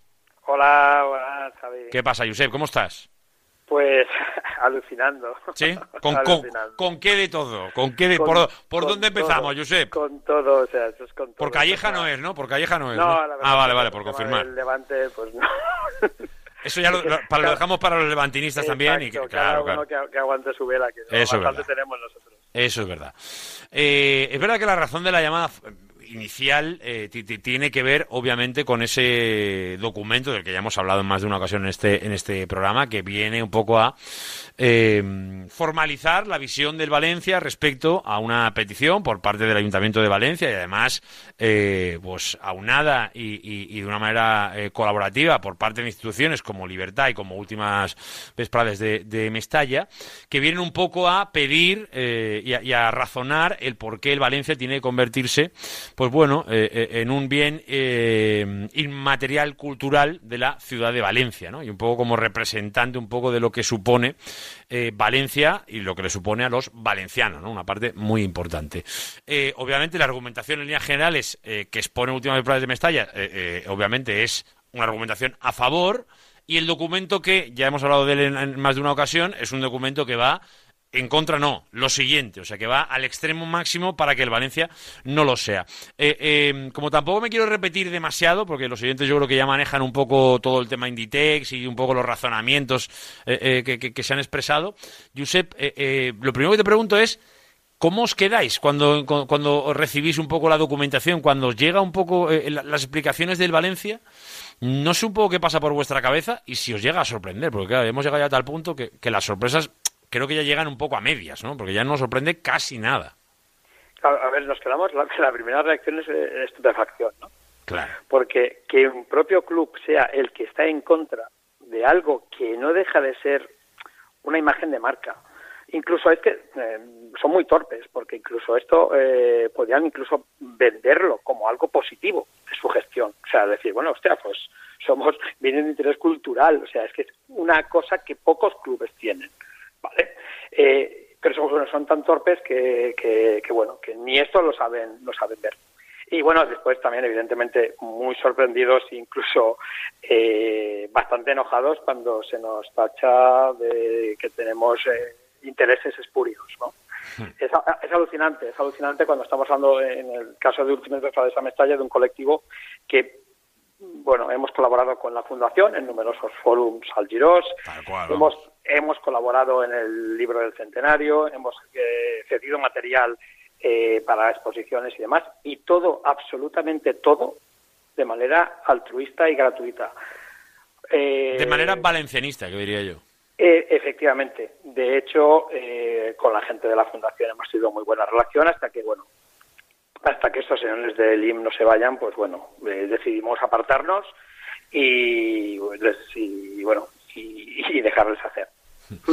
Eh, em, eh, entiendo que, que, ver argumentos del tipo, oye, el club de fútbol es como Inditex y en definitiva la frialdad en la que llegan ese tipo de, razonamientos, pues lo, que lleva obviamente es a una definición del club que desde dentro no define para nada lo que es en realidad la institución. Y eso, eso es lo que a mí me llama la atención, porque que el de dentro sea capaz de describir de una manera tan alejada de la realidad lo que es de verdad la institución eh, es dañino. Es dañino y, es algo que, que yo, yo, lo, yo lo he dicho muchas veces ya desde que un poco salió este tema. Eh, el tiempo pasará y de las cosas más vergonzosas que recordaremos será un documento como este.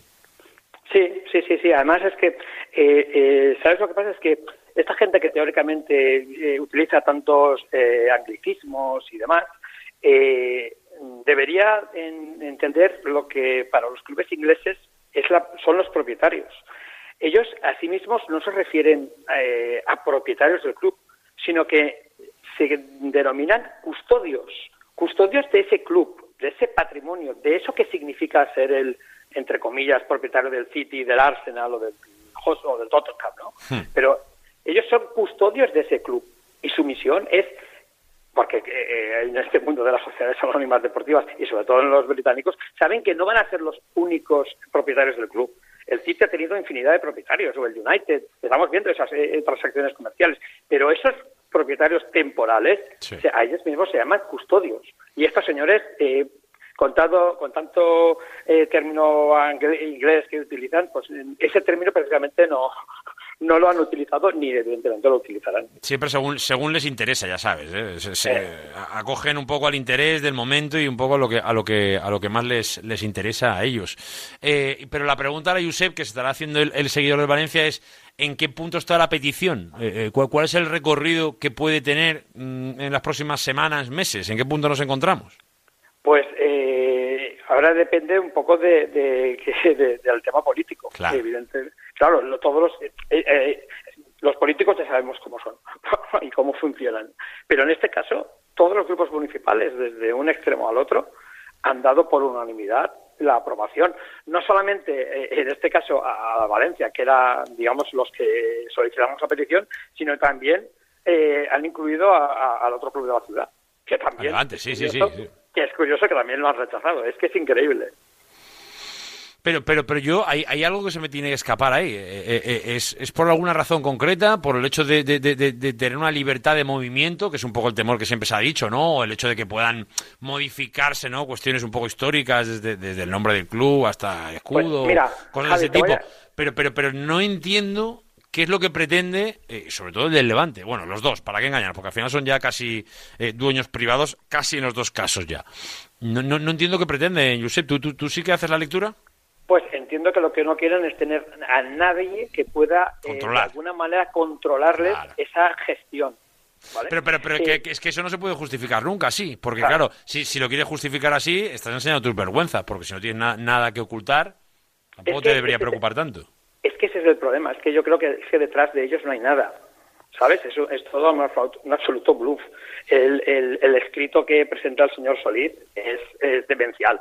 Es demencial eh, bueno, y tacharnos a nosotros, pues eso, de tener intereses, es que es, absolutamente absurdo. Cualquiera que conozca un mínimo nuestra trayectoria vital como colectivo se dará cuenta que intereses ninguno. De hecho, mira, de hecho, para que para que nuestros oye- los, nuestros oyentes se hagan un- poco la idea de lo que somos. Sí. Si, si, si la, la placa de donde estaba el antiguo campo de Algiros la sufragamos nosotros y el club se apuntó, vinieron eh, Bosio y no sé, alguno que otro exjugador, se apuntaron a la inauguración de la placa. O sea, eh, son cosas, nosotros hacemos realmente cultura de club. Pues la placa que pusimos en la casa natalicia de Vicente Pérez, eh, la lámina que hemos realizado eh, para conmemorar el centenario del club, del perdón, de Mestalla, que el club no ha hecho absolutamente nada por ese centenario. Es que es de vergüenza, pero bueno, es lo que es lo que tenemos, es lo que tenemos, por desgracia. Desgraciadamente es lo que nos toca vivir a diario y eso eh, yo creo que nunca nos acostumbramos, Josep. ¿eh? Yo, yo- es verdad que van pasando los años, ¿eh? Lo- la- o mejor dicho, las semanas, los meses y ya estamos ya casi en una década desde que llegaron y no nos acostumbramos. Yo por lo menos no, Pero- no- no llego a adaptarme, Josep. ¿eh? Sí, es que es complicado entenderlo, pero te voy a poner un ejemplo para que para que la gente eh, entienda un poco de qué va esto. Mira, el Cardiff eh, subió a Premier y el, el Cardiff tenía un propietario eh, malasio, Vin- Vincent Tang, ¿eh? no es un nombre de, de broma. Eh, pues al señor Vincent Tang se le ocurrió cambiar el escudo del Cardiff y los colores de la camiseta porque el azul tradicional no le gustaba y lo puso rojo y la gaviota que utilizaba en el escudo pues lo cambió por un dragón porque en Asia eh, vende más los dragones. Pues ese es el eso es lo que nosotros intentábamos preservar. O sea, es que es que eso te cambia la, la- la esencia del club. Te lo cambia todo Bueno, pues eh, es verdad que, que, eh, es algo que hay que evitar, que, que se ponen los medios y a ver si los políticos ayudan también para que todo esto eh, eh, tenga, bueno, sinceramente, yo creo que más, allá de, este hecho, que es importante que se, que se eh, confirme y en definitiva que el Valencia eh, sea tratado como tal, ¿hay una oficialidad ya, Josep, o hay que esperar un tiempo, o cómo, cómo va esto? pues supongo que tendrán que el, club habrá presentado alegaciones y supongo que tendrán que estudiarlas y darán una respuesta a nivel a nivel oficial Vamos a ver qué pasa, pero desde luego el club ya ha dejado claro cuál es su intención. No es una sorpresa, pero sigue haciendo daño a la imagen de- del propio club. Que eso, esa es la relación que quiere con sus aficionados. La misma que tiene Zara, que no sé si es a lo mejor... Sí, eh, eh, es que está muy bien, muy bien tirado, Javi, porque realmente no quieren aficionados, quieren clientes. No, no, ya, ya, ya, no, sí, sí, sí, Ya. lo tengo claro, lo tengo claro. Quieren, quieren clientes, no sé, es, es, es una cosa, bueno, mm, una mentalidad absolutamente eh, opuesta a la que nosotros tenemos.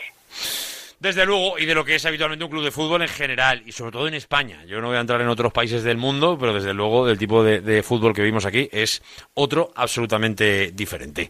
Eh, más tiempo tendremos para hablar de estas cosas y muchas más, porque desgraciadamente seguro que un tiempo nos queda de meritor en Valencia. Eh, Josep, que gracias por atendernos, por estar en este programa y por ayudarnos a ver un poquito más cómo está ahora mismo eh, una situación importante para el futuro del Valencia. Te mandamos un abrazo. Gracias. Hasta ahora, a Josep Bosque, nuestro buen amigo, compañero y desde luego un representante clarísimo de Últimas Espades a Mestalla, que es uno de esos colectivos que, como es Libertad y como son otros muchos, de los que trabajan, de los que ponen dinero, de los que eh, al final invierten en un futuro mejor para el Valencia, a nivel de tiempo y a nivel de dinero.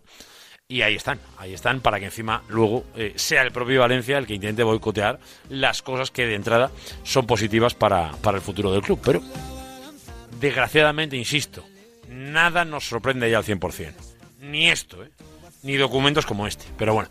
Dos y ocho minutos, pausa. Venga, que ahora sí que nos metemos de lleno con los sabios granotas, que hay que hablar y mucho de Calleja, de Felipe, de ascenso o no ascenso, de Dan Vila y de qué responsabilidad tiene Kiko Catalán en todo esto. Venga, vamos. ¿Conoces IMSKE? Es un hospital especializado en traumatología, rehabilitación, fisioterapia y medicina deportiva, muy cerca de la ciudad de las artes y las ciencias. Ah, y trabajamos con las principales aseguradoras médicas. Visita nuestra web imske.com y consulta nuestras coberturas. Hospital Rivera Imske. Nos movemos contigo. Todo el análisis en la pizarra de Quintana de lunes a viernes de 4 a 7. La pizarra de Quintana. Sintoniza tu pasión con las voces del deporte.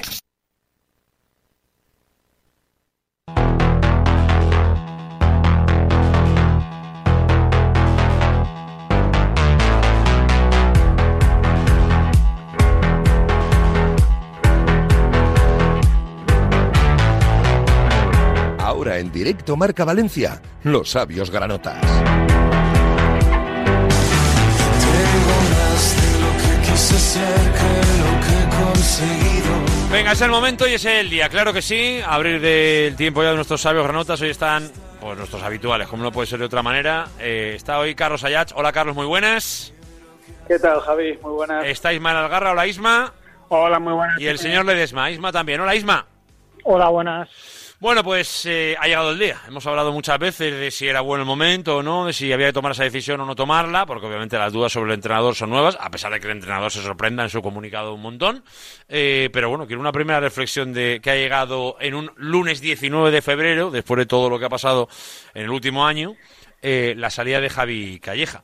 Eh, quiero empezar contigo, Carlos, eh, porque te quiero luego hacer una, o te la, te la pregunto ya, tú que estuviste en Ferrol, eh, un poco la sensación que me dio ayer hablando con, bueno, pues con la gente un poco de consejo y un poco de... Eh, hay quien el domingo por la noche creía tener claro que sí, pero ayer había mucha gente que no lo tenía tan claro. Eh, no sé si en Ferrol lo sentisteis ya un poco más claro, y es un poco una pregunta que te quería hacer a ti también. Carlos. No, yo, yo, yo no tuve la sensación en Ferrol. Yo, yo, yo de Ferrol eh, salí pensando que, que Calleja seguía. Mm, Es verdad que, que bueno, pues eh, a raíz sobre todo, y, y aquí hay que reconocer el mérito de quien lo tiene, de, una información o de una crónica y de una información de, de la COPE eh, que pone en cuestión ese, ese tema, eh, nos pone sobre aviso. Yo hago algunas preguntas ese mismo viernes por la noche, me dicen que, o sea, perdón, ese mismo domingo por la noche, se nos dice que el lunes eh, se valorará y bueno, es ahí ya cuando empiezas un poco a tener la percepción de que, de que sí puede caer Calleja, pero bueno, como estábamos acostumbrados a, a que valieran los empatitos, eh, que sea fuera de casa, eh, aunque hubiera sido con, con más de una hora con, con un jugador más, eh, bueno, pues es un poco algo que ya habíamos visto, habíamos vivido situaciones similares en, en Gijón, por ejemplo, y, pero sí que es verdad que el acumulado ya había un momento en el que empezaba a ser sangrante. Yo creo que la salida de Calleja llega tarde, debió ser, debió producirse este verano, debió producirse con la de Felipe también. Y bueno, pues ahora vamos a ver si vamos a ver qué es lo que sucede, pero yo sí que tengo la sensación de que a mí no me ha gustado el comunicado de, de Calleja, me ha parecido un comunicado en el que habla de una situación nada alarmante, hombre, que un equipo como el nuestro esté en mitad de tabla. No, es que está muy cerca, bueno, estás muy cerca de, de muchas cosas, ¿no? También estás muy cerca de, de los puestos de playoff y también estás muy cerca de, pues, de otras cosas que yo no quiero. me estás- Nada, estás nada, ni, ni- ni nombrarlo, ni nombrarlo eso. pero bueno. Eh, Algarra, ¿qué? ¿Por dónde empieza tu análisis de lo que ha pasado en las últimas 24 horas? A ver, yo parto de la base que comentaba Carlos, que Calleja no tenía que haber comenzado la temporada. Eh, siempre repito, hemos repetido aquí muchas veces, el discurso de su, de su bienvenida, eh, aquello de si no se consigue el ascenso es un fracaso, entonces no se consigue el ascenso es un fracaso y con ello eh, tenía que haber comenzado el proyecto otras personas, no solamente la figura del entrenador, sino también la del director deportivo.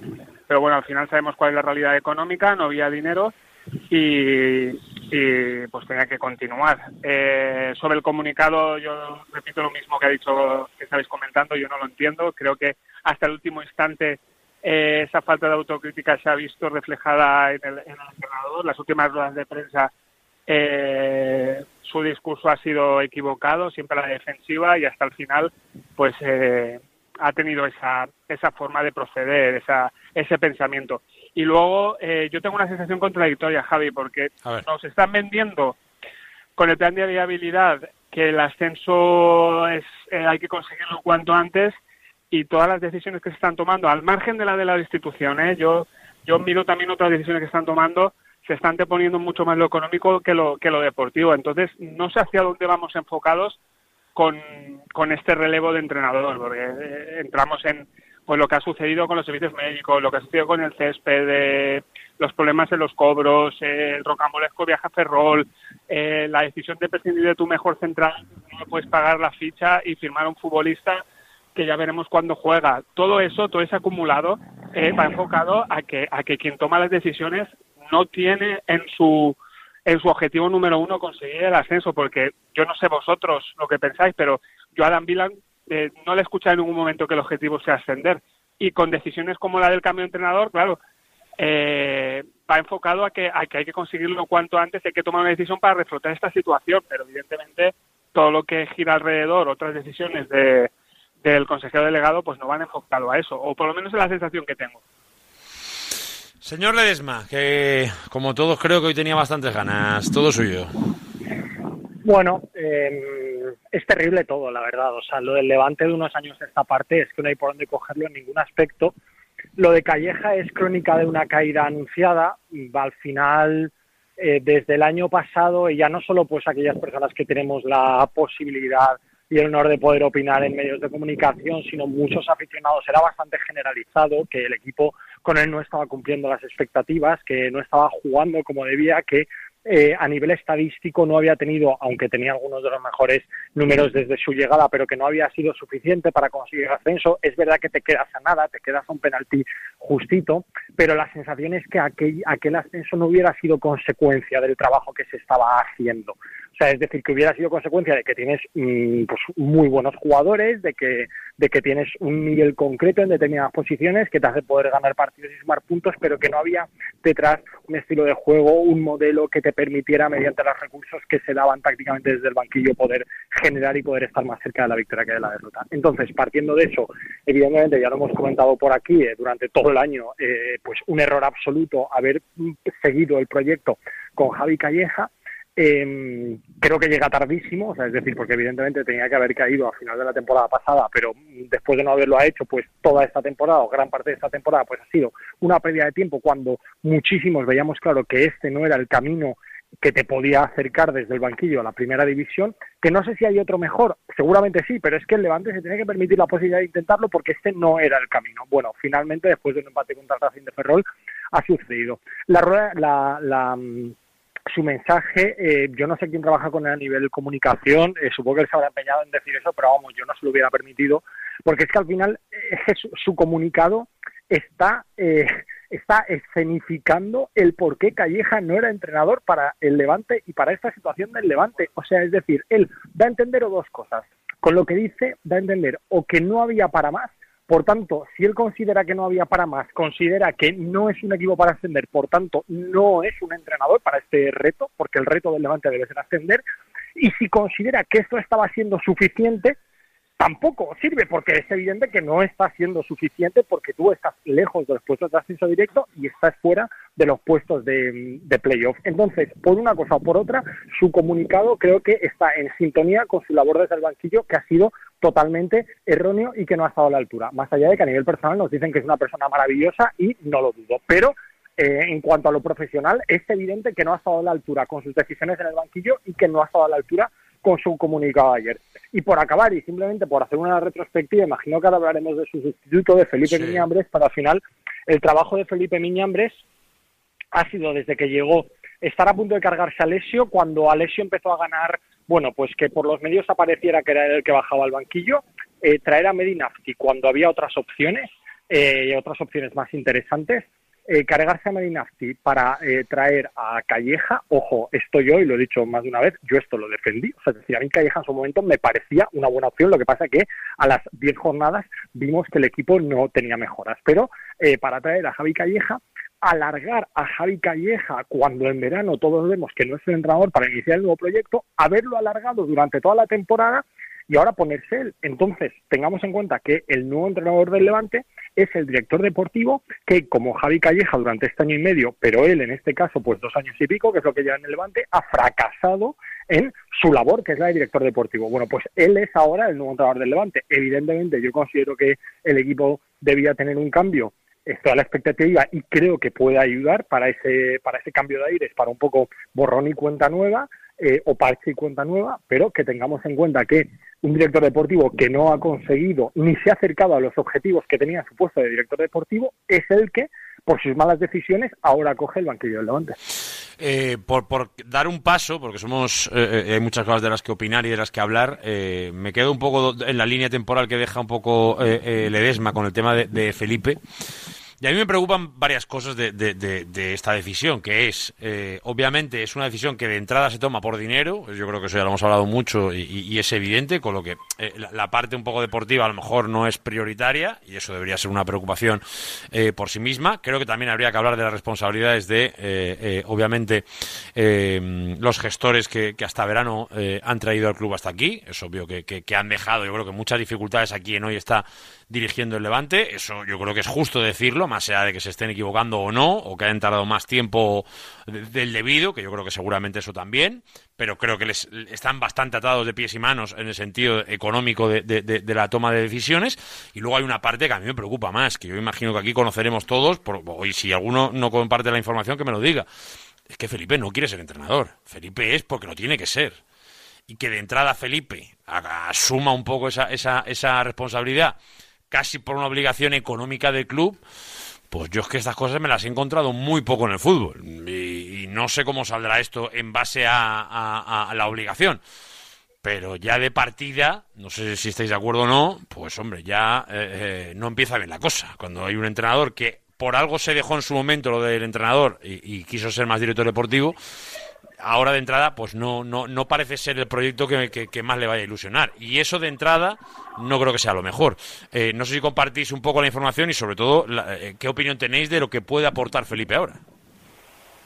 Mira, yo te lo voy a decir muy claro. Si no quieres ser entrenador, que dimita. Así Pues de sí, claro. así de claro, yo también estoy de que acuerdo se, con vaya, eso. que se vaya a su casa, porque el- el- los argumentos que ha dado eh, Ledesma son los mismos que, que- que vemos todos. O sea, que es que lleva cuatro errores consecutivos en su elección más importante, que es la del entrenador. Que se vaya a su casa y ya está. Y que ahora empiece a dejar entrever que no, que nos está haciendo un favor, que no nos haga más favores. Que ya esperamos un mercado de invierno en primera división, se tiró por la borda, en palabras de, de- de Kiko Catalán, para esperar que viniera un director deportivo de este nivel. Que desde que ha venido el Levante es un auténtico desastre, que no sale nada bien. Pues ahora que venga a hacernos el favor de no, se pone en el banquillo contra su voluntad, pues que dimita. Lo que, tiene, que es lo que tenía que haber hecho si tuviera, para mí, un mínimo de dignidad. Tendría que marcharse a su casa y entender que además esta situación de debilidad económica también es corresponsabilidad suya. Por supuesto, el primer responsable es Kiko. ¿eh? Estoy de acuerdo. Dejemos de, de- de- de eufemismos y o sea, el primer responsable es Kiko Catalán que ha generado una deuda de entre 114 y 118 millones de euros. Empecemos además a decir los números como son. Yo, yo, so- so- realmente. so- so- solo un detalle, eh, ca- ca- cada mes y medio la cosa sube 10 millones, ¿eh? Yo, yo estoy alucinando con este tema. Me tiene loco el tema de, de- de- de la deuda generada. Porque además el problema que se genera es que como quien entra no quiere mirar para atrás, yo, yo creo que claro. el, yo creo que el levantinismo algún día se cansará. Conforme van acumulándose los millones en la deuda, algún día dirá alguien, oiga, señor Danvila, habrá que mirar atrás y pedir responsabilidades, ¿no? Bueno, es que, Que es cre- que creo yo que, que es lo primero que necesita por salud el club. De verdad lo digo, ¿eh? Pero, pero es que además el primer perjudicado ahora mismo es el propio Gambila, que es el que, el, el que está reflotando esto y el que se las está viendo y se las está deseando para reflotarlo. Que al, al hilo de lo que decía antes eh, Algarra, eh, yo creo que es una reflexión muy interesante. Es decir, al final, eh, bueno, sí que es verdad que él lo que ha dicho es que él quería un proyecto que fuera sostenible estos cinco años en segunda división. Eso sí que lo ha dicho públicamente Dan Vila.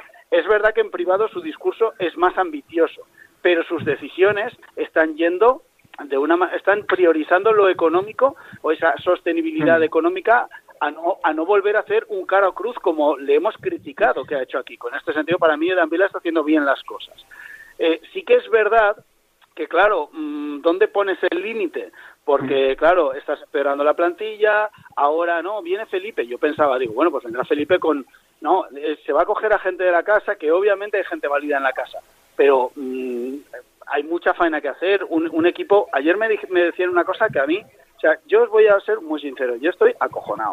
O sea, porque me decían además, no, es que lo importante es Felipe, que el mensaje de Felipe cale y luego pues lo que le rodea como que es menos importante. Si lo importante es Felipe como entrenador, que lleva 14 años sin estar en un banquillo, más allá de los dos partidos del año pasado que ganó de milagro y con la ayuda, entre otros, preparando el partido del propio Chema Sanz, y que sus resultados como entrenador de hace entre 20 y 25 años son verdaderamente pobres, o sea, un tío que no está actualizado, que encima va diciendo por ahí o va dejando entrever que es que él no quiere ser entrenador, que lo hace para hacernos un favor.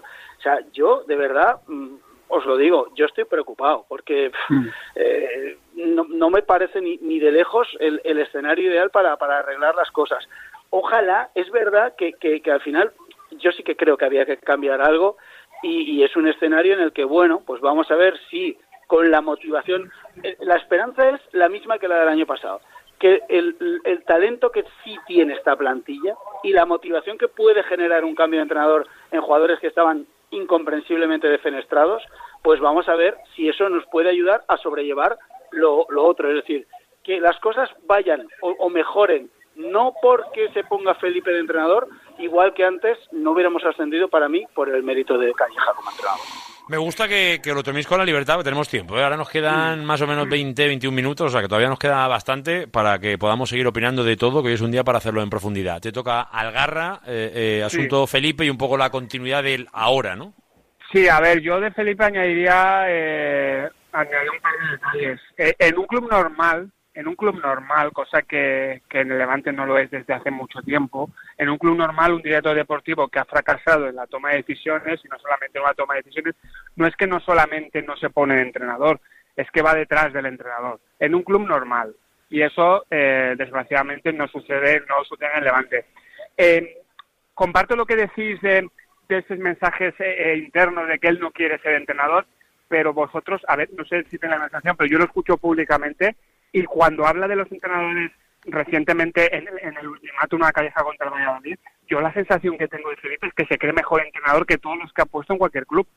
Otra cosa es que internamente eh, transmite ese mensaje, pero yo lo escucho hablar y, y, y, bueno, y con, decisiones como la que decía Ledesma, cuando cuando eh, bajó al vestuario dijo que Alessio le daba la... Yo la sensación que tengo es totalmente la contraria, pero evidentemente sí que es verdad lo que estáis comentando, que él eh, lo hace como un favor y hay que estar con Felipe y tal. Y yo intento agarrarme a lo último que estabais comentando. Eh, los jugadores ya no tienen el escudo de Calleja. Ahora eh, es un momento y, y yo creo que nos debemos, o sea, yo me aferro a que ellos son los que desde un primer momento son los que más han mandado ese mensaje ambicioso de creer en el ascenso. Eh, son ellos y a ver si con esa, con, con, con esa, eh, eh, no sé si decía liberación o esa o, todo lo contrario, una mayor exigencia al no tener el escudo, muestran esas esas cualidades que tienen porque este equipo tiene talento, aunque aunque no le está demostrando tiene talento, lo parece un Calleja en los últimos partidos pues había estancado. Entonces, a partir de ahí, yo sí que tengo miedo también a que, a que todo sea, eh, vamos a escuchar a Felipe, hay que ir con Felipe, cuando hemos visto que las decisiones de Felipe como director deportivo en los últimos años han sido las que han sido. Ledesma, Felipe, ¿qué? Eh, a, a mí lo que me llama la atención es la, falta de asunción de responsabilidades que hay en este club. ¿eh? Eh, ya no solo ya, ya no solo por lo antes de Calleja, eh, esto que hablamos de, ¿no? Que comentaba Carlos de Felipe, o sea, es como chico, pero si todo esto lo has montado tú, o sea, es decir, que tú eres el máximo responsable deportivo de todo esto, ¿no? Pero a nivel entrenador, a ver, mira, yo lo único que pido, yo comparto eh, lo que decía Carlos, decía que estaba cagado, yo os voy a ser sincero, yo eh, pedía un cambio eh, pensando en el objetivo que debe tener el Levante, que es el de ascender. Cuando hablas con gente de dentro, eh, yo ayer me cagué un poquito más, he de reconocerlo, porque lo que te dicen es, "Pff, no sé por dónde, no sé por dónde va a salir todo esto, o sea, no sé cómo vamos a acabar, ¿no? Esta frase de nos acabaremos haciendo daño. Entonces, yo no sé, evidentemente en las próximas cuatro o cinco jornadas vamos a ver si el equipo va para arriba, si va para abajo o si se queda en esta nada constante que ha sido con Calleja. Con respecto a Felipe, lo que pido, pues pido eh, un cambio de clic a nivel emocional, creo que eso sí que es posible que suceda. Eh, creo que quizá él, por la experiencia, quizá no táctica o de elección, pero sí por ese por esa experiencia en diversos equipos, en diversas situaciones, quizá ahí pueda aportar algo. Lo primero es que cuando hay un cambio, pues siempre ya la gente se reactiva. Entonces, vale, eso ya lo tenemos. Entonces, espero que él, a nivel emocional, pueda activar también al equipo y a nivel táctico, pues lo que pido es que se deje rodear de la gente de la casa que sí tiene conocimientos, que algunos quedan ahí dentro, de la gente de la casa que sí está preparada, que está actualizada para el fútbol del eh, año 2024 eh, para la absoluta y maximísima élite. Entonces, que a nivel táctico esos cuatro o cinco conceptos necesarios para poder competir estén, que se rodee bien, que él pueda tratar de darle ese giro emocional al equipo, que le voy a dar eh, pues el voto de confianza, entre otras cosas, porque es que no tenemos otro remedio ahora mismo, y a partir de ahí, pues que los jugadores, que hay jugadores buenos y que tienen la capacidad de poder eh, darle la vuelta a la situación, pues que los jugadores con talento pues puedan sacar a, relucirlo, que puedan dar ese pasito adelante a nivel emocional y a nivel psicológico y ver si se puede cambiar la dinámica eh, y el miedo, evidentemente, de que esto no suceda y de que la temporada acabe sin pena ni gloria. En ese caso, pues lo que sí que habrá que hacer eh, es, reconstruir, pero de verdad. O sea, es decir, poner a perfiles al final.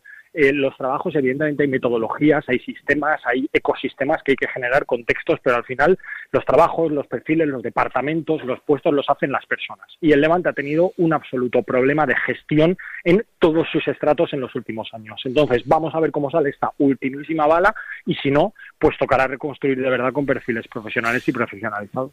Eh, ahí es donde debo ir también. Ahora, eh, eh, el momento del club. Yo creo que me pasa una cosa que es muy importante por actualidad pura y dura, pero que lo relevante, que creo que es lo que debemos hablar ahora, que es el club. ¿Dónde está y hacia dónde va? Que yo, de verdad, creo que estamos en un momento en el que vivimos tan deprisa que todavía casi no nos da tiempo entre todos a parar y decir, oiga, vale, el Levante hoy puede ascender o no. Pero la gravedad de la situación del Levante no está tanto en el césped como arriba en los despachos. Yo digo una cosa, decía antes, yo, eh, Carlos, yo estoy cagado, eh, lo entiendo. Yo creo que lo, lo que a mí personalmente lo que me cambia un poco esa sensación del cagao a no estarlo tanto es que alguien de dentro asuma una responsabilidad económica personal pensando que esto lo va a sacar para adelante. Lo digo, lo digo como lo siento. Si una persona de dentro, como es alguien que viene de y que quiere continuar eh, dentro, poniendo pasta de su bolsillo, de verdad quiere asumir ese reto, eh, a mí me relaja un poco en el sentido de decir, es que con la deuda que hay hoy y con el equipo donde está, que de momento nos da cero seguridad de dónde podría estar o nos gustaría que estuviese, que es en primera división, pues tendríamos miedo de dónde va la institución. La institución, ¿eh? no te hablo del equipo, la institución. Que alguien lo esté intentando sacar desde dentro, pues a mí me genera un poquito de tranquilidad, pero se necesita tanto para que el club vuelva a ser un club normal, con, con, con una estructura y con una economía medianamente aceptable para poder gestionar momentos como el de ahora, que, que, que está atado de pies y manos por, por esa cuestión en concreto.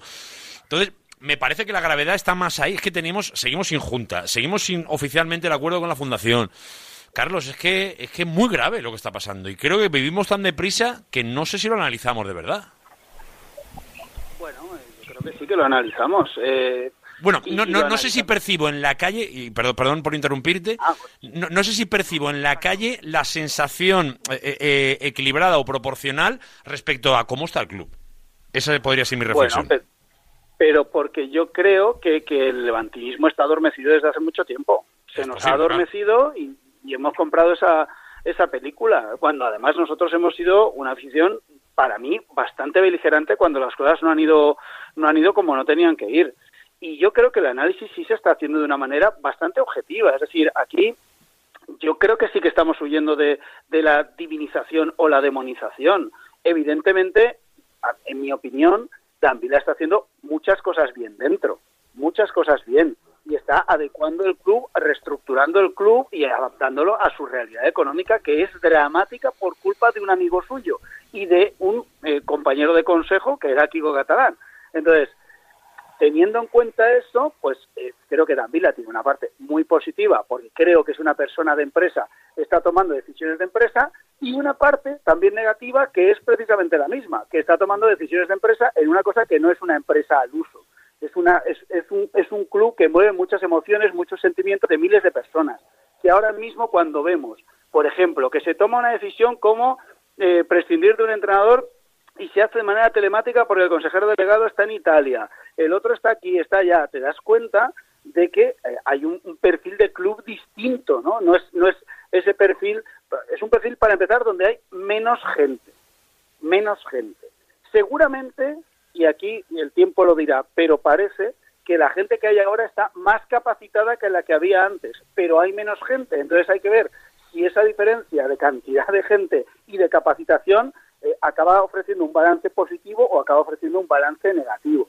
Entonces, yo entiendo que a día de hoy eh, el aficionado se sienta un poco, pues no sé si, si eh, ignorado o, o, o- o no sé qué, qué- pero es una sensación rara. Es decir, se toma una decisión de la gravedad de la que se tomó la de ayer eh, de manera telemática y no habla nadie hasta el viernes. Ah, No eso- está el eso presidente, es. pero, pero Javi, porque es que el presidente es un presidente profesional, no es Kiko Catalán. Pablo se dedica, Pablo tiene su empresa y el Levante no cobra, tendrá que hacer. Maribel eh, está trabajando, no está en, es, es cosa- o sea, no son gente que, que no, no son el- eh, la figura de Kiko que antes era presidente, director general, que lo tenías todos los días, que tal, que, estaba más en el día a día, más en el club. Entonces, es un club distinto, es un club que vamos a ver si al final va para bien o va para mal. Entonces, y luego, eh, un, matiz, solo quiero hacer una cosa, quiero decir una cosa porque no quiero que se me olvide. Eh, em, estamos normalizando lo de Felipe cuando yo creo que se podría contratar otro entrenador. Claro. Y el entrenador es clave. Y había dinero para intentar eh, eh, inscribir a campaña, con lo cual hay dinero para intentar traer un entrenador. Sea de menor categoría, perfecto. Démosle una oportunidad. Yo ayer ponía el ejemplo de Dani Pons. Dani Pons, está, Dani Pons que es del Levante hasta la médula, hasta la médula, y que está haciendo una temporada con unionistas espectacular. No sé lo que cobra Dani Pons, pero no se podría sondear a Dani Pons, no se podría buscar un entrenador de ese perfil. ¿Quién era Borja Jiménez el año pasado? No lo conocía ni Dios. ¿Quiénes eran la mitad de los entrenadores de, la actual segunda división hace dos, tres años? Pues entrenadores con capacitación, con cualidades que solo necesitaban una oportunidad. Y el que tiene que buscar al entrenador es el que se ha equivocado, eh, en este caso el que sigue teniendo el cargo y por lo tanto el que lo tendría que buscar, el que se ha equivocado en las últimas búsquedas. Entonces, estamos normalizando eso y cuidado con eso, porque yo no entiendo que no se, que no se busque una, una solución mejor. Lo único positivo para mí es que, como hemos repetido y ha comentado también ahora Ledesma, y yo lo había comentado también, eh, que, que esto sea la última hora de Felipe. Es decir, oye Felipe, fenómeno, ok, esta es la plantilla que tú has hecho, eh, sácale el rendimiento, te has puesto tú porque sí quieres, no mientas diciendo que no quieres. Tú te sientes entrenador y, como ha dicho Algarra, mejor entrenador que todos los que, que- que has traído tú. Esa, esa Entonces, reflexión me ha gustado, sí. a ver, demuéstralo Sí, sí, sí. tú. Claro, es que es verdad, es que es verdad. O sea, es que aquí nos venden unas burras como si fuéramos idiotas. O sea, es- te pones tu entrenador con la plantilla que has montado tú, ahí tienes, o sea, no, no, quiere- no- cero excusas. Ya no hay ocho lesionados, ¿eh? O sea, ahora hay dos, tres de baja, tal, tal, como, como le pasa a todo el planeta. Y tienes un equipazo que encima has montado tú. Otra cosa es que no lo hayas montado equilibrado, que te falte gente por fuera, eso es tu culpa. Entonces, ahora, o lo haces bien o te vas a la calle, con lo cual es un win-win. Si nos sale bien, fenomenal, oye, chapó por Felipe, Calleja no quedará muy allá en este sentido, pero oye, al final conseguiremos... Y si no, por lo menos que haya un cambio y que se traiga, como decía antes Ledesma, a profesionales, que tenemos grandes profesionales que sienten estos colores, los tenemos pues eso, uno en el Unionistas, otros en el Valencia y en sitios a donde los hemos enviado prácticamente nosotros. Entonces, hay soluciones y vamos a ver cómo las tenemos, pero yo sí que creo, Javi, volviendo al origen, Sí. que, que el análisis sí que se puede hacer valorando lo positivo de la entrada de la nueva directiva y las consecuencias negativas que en parte no son eh, responsabilidad de la nueva directiva. Sí, sí, yo estoy de acuerdo en eso. ¿eh? Yo, yo, yo creo que lo de lo de hoy más responsabilidad de Kiko que de Danvila. Lo tengo meridiano. De largo, De, de de hecho, largo. de hecho eh, los contratos de los dos los firma Kiko, no los firma Es que, Danvila. Javi, es que la herencia del pasado viene a refrendar lo que comentábamos antes de, de que al final se antepone lo económico a lo deportivo porque porque tienes que estabilizar un club que va a la deriva por mucho que nos quieran repetir porque es verdad que la viabilidad pasa por por ascender entonces claro se tienen que tomar una serie de decisiones como que yo por ejemplo no entiendo que a día de hoy aunque también lo comparto por este nuevo levante diferente que cada uno tiene su trabajo al margen yo no entiendo que hasta el viernes nadie vaya a hablar, es que no lo entiendo. Y eso genera, y eso genera lo que muchas veces aquí hemos repetido, yo siempre os he dicho que a mí mi, mi, mi vara de medir con el aficionado pues siempre es mi padre y mi hermano que me hacen preguntas, que pero no hacen tantas preguntas como deberían hacer, pero digo ellos como cualquier otro aficionado por lo que antes comentabais de que la- al final están anestesiados, porque llega un momento en el que sí, Danvila es el que ha venido a la solución, el que está metiendo dinero, todavía no está el acuerdo firmado, va a meter dinero. Es consciente de que si no se consigue el objetivo cuanto antes tendrá que meter más dinero. Y ahí entramos otra vez en el debate de algunas semanas de que a lo mejor esto va buscado a una venta, porque al final se va a dar cuenta de que si no se consigue el objetivo, se va a devaluar el producto, que se tiene que vender más eh, y, con ello va a estar obligado a meter más dinero. Pero paralelamente a todo esto, como antes estabais comentando, eh, al final está que, que, que Danvila estaba desde 2018 en el club, eh, consejero del Consejo de Administración de Kiko, amigo de Kiko, y llegará un momento en el que habrá que pedir responsabilidades. Entonces caemos siempre en ese mismo bucle eh, que, al final pues no, no tenemos otra salida que, pues bueno que al final eh, ahora apoyar la figura de Felipe, pero claro, siendo consciente eh, de, de todo lo que se ha hecho y, y que al final, como decía Ledesma, eh, esta tiene que ser su última bala. A partir de ahí, pues que demuestre lo, lo, lo buen entrenador que se cree, porque insisto, no me, no, no me creo eso de que de que no de que no quiera ser entrenador cuando con su discurso lo ha repetido muchas veces que se cree mejor de lo que es y a partir de ahí sobre todo pues eh, intentar normalizar dentro de dentro de lo complicado que es una una realidad deportiva para que el equipo eh, dé su mejor rendimiento. Yo ahora buscaría como en esos dos primeros partidos donde sentó Felipe más más que un entrenador un alineador que cada uno juegue en su posición yo por ejemplo Pa- eh, Carlos estaba en Ferrol la cara de Pablo Martínez por televisión cuando le hacen el cambio es de un jugador que está que es de un jugador que está fuera de combate y todos sabemos Pero- pero, que Pablo Isma, Isma, Isma, es que Pablo ya lo ha dicho el otro día en una entrevista que precisamente le hice yo, eh, dijo que ¿dónde se sentía más cómodo? Pues que a él le gusta ser el acompañante de un jugador más fijo en un doble pivote, ser un box to box con un Pepe Lu, pues con un con ese perfil. y entonces le ahí en preguntas a Carlos banda, claro y claro. Y a Carlos le preguntas y te dice que se está adaptando a la posición. Se está adaptando. ¿Qué quiere decir? Que no es su posición. Es que es, es, que es, es muy sencillo esto. Pero bueno. y luego entramos perdona y luego al final es que claro si dices vale pongo a Pablo de medio pongo a Carlos en media punta pero a quién ponemos en las bandas y ahí entramos en lo que antes estabais comentando una plantilla descompensada Ledesma, ¿me lo, me, me- me lo vas cerrando para regalo, por fin? Claro, eh, bueno, plantilla descompensada porque porque Calleja prefería jugar con gente por dentro, prefería que los de fuera podían partir de fuera, pero para venirse por dentro, por tanto, el equipo que prepara eh, Felipe Miñambres, la dirección deportiva, los jugadores que va trayendo son en base a eso, es decir, va prescindiendo de extremos para tener más a jugadores que puedan partir desde una posición más abierta, pero que se vengan para adentro y que acaben siendo interiores o media puntas. O sea, es decir, por eso, entre otras cosas, está descompensada, porque tú has hecho una planificación en base a eh, la exigencia de un entrenador, lo cual es lógico, pero claro, ¿cuál es el problema? Que es un entrenador que no, que no te servía. Entonces, ahora de aquellos polvos, estos lodos. Eh, no sé, Javi, yo lo que diría es que vamos a ver qué pasa en estos dos, tres primeros partidos. Eh, no me parece nada mal la opción que ha comentado Carlos, o sea, es decir, llegando al punto en el que estamos, eh, si las cosas, o sea, si no vemos un cambio, un cambio de clic, o sea, un giro rápido, eh, oye, hacer una apuesta, una apuesta económica, pero una apuesta por alguien, como decía, que esté actualizado en el fútbol de hoy en día y en todas las variantes y en todas las opciones que pueda haber y en todos los sistemas.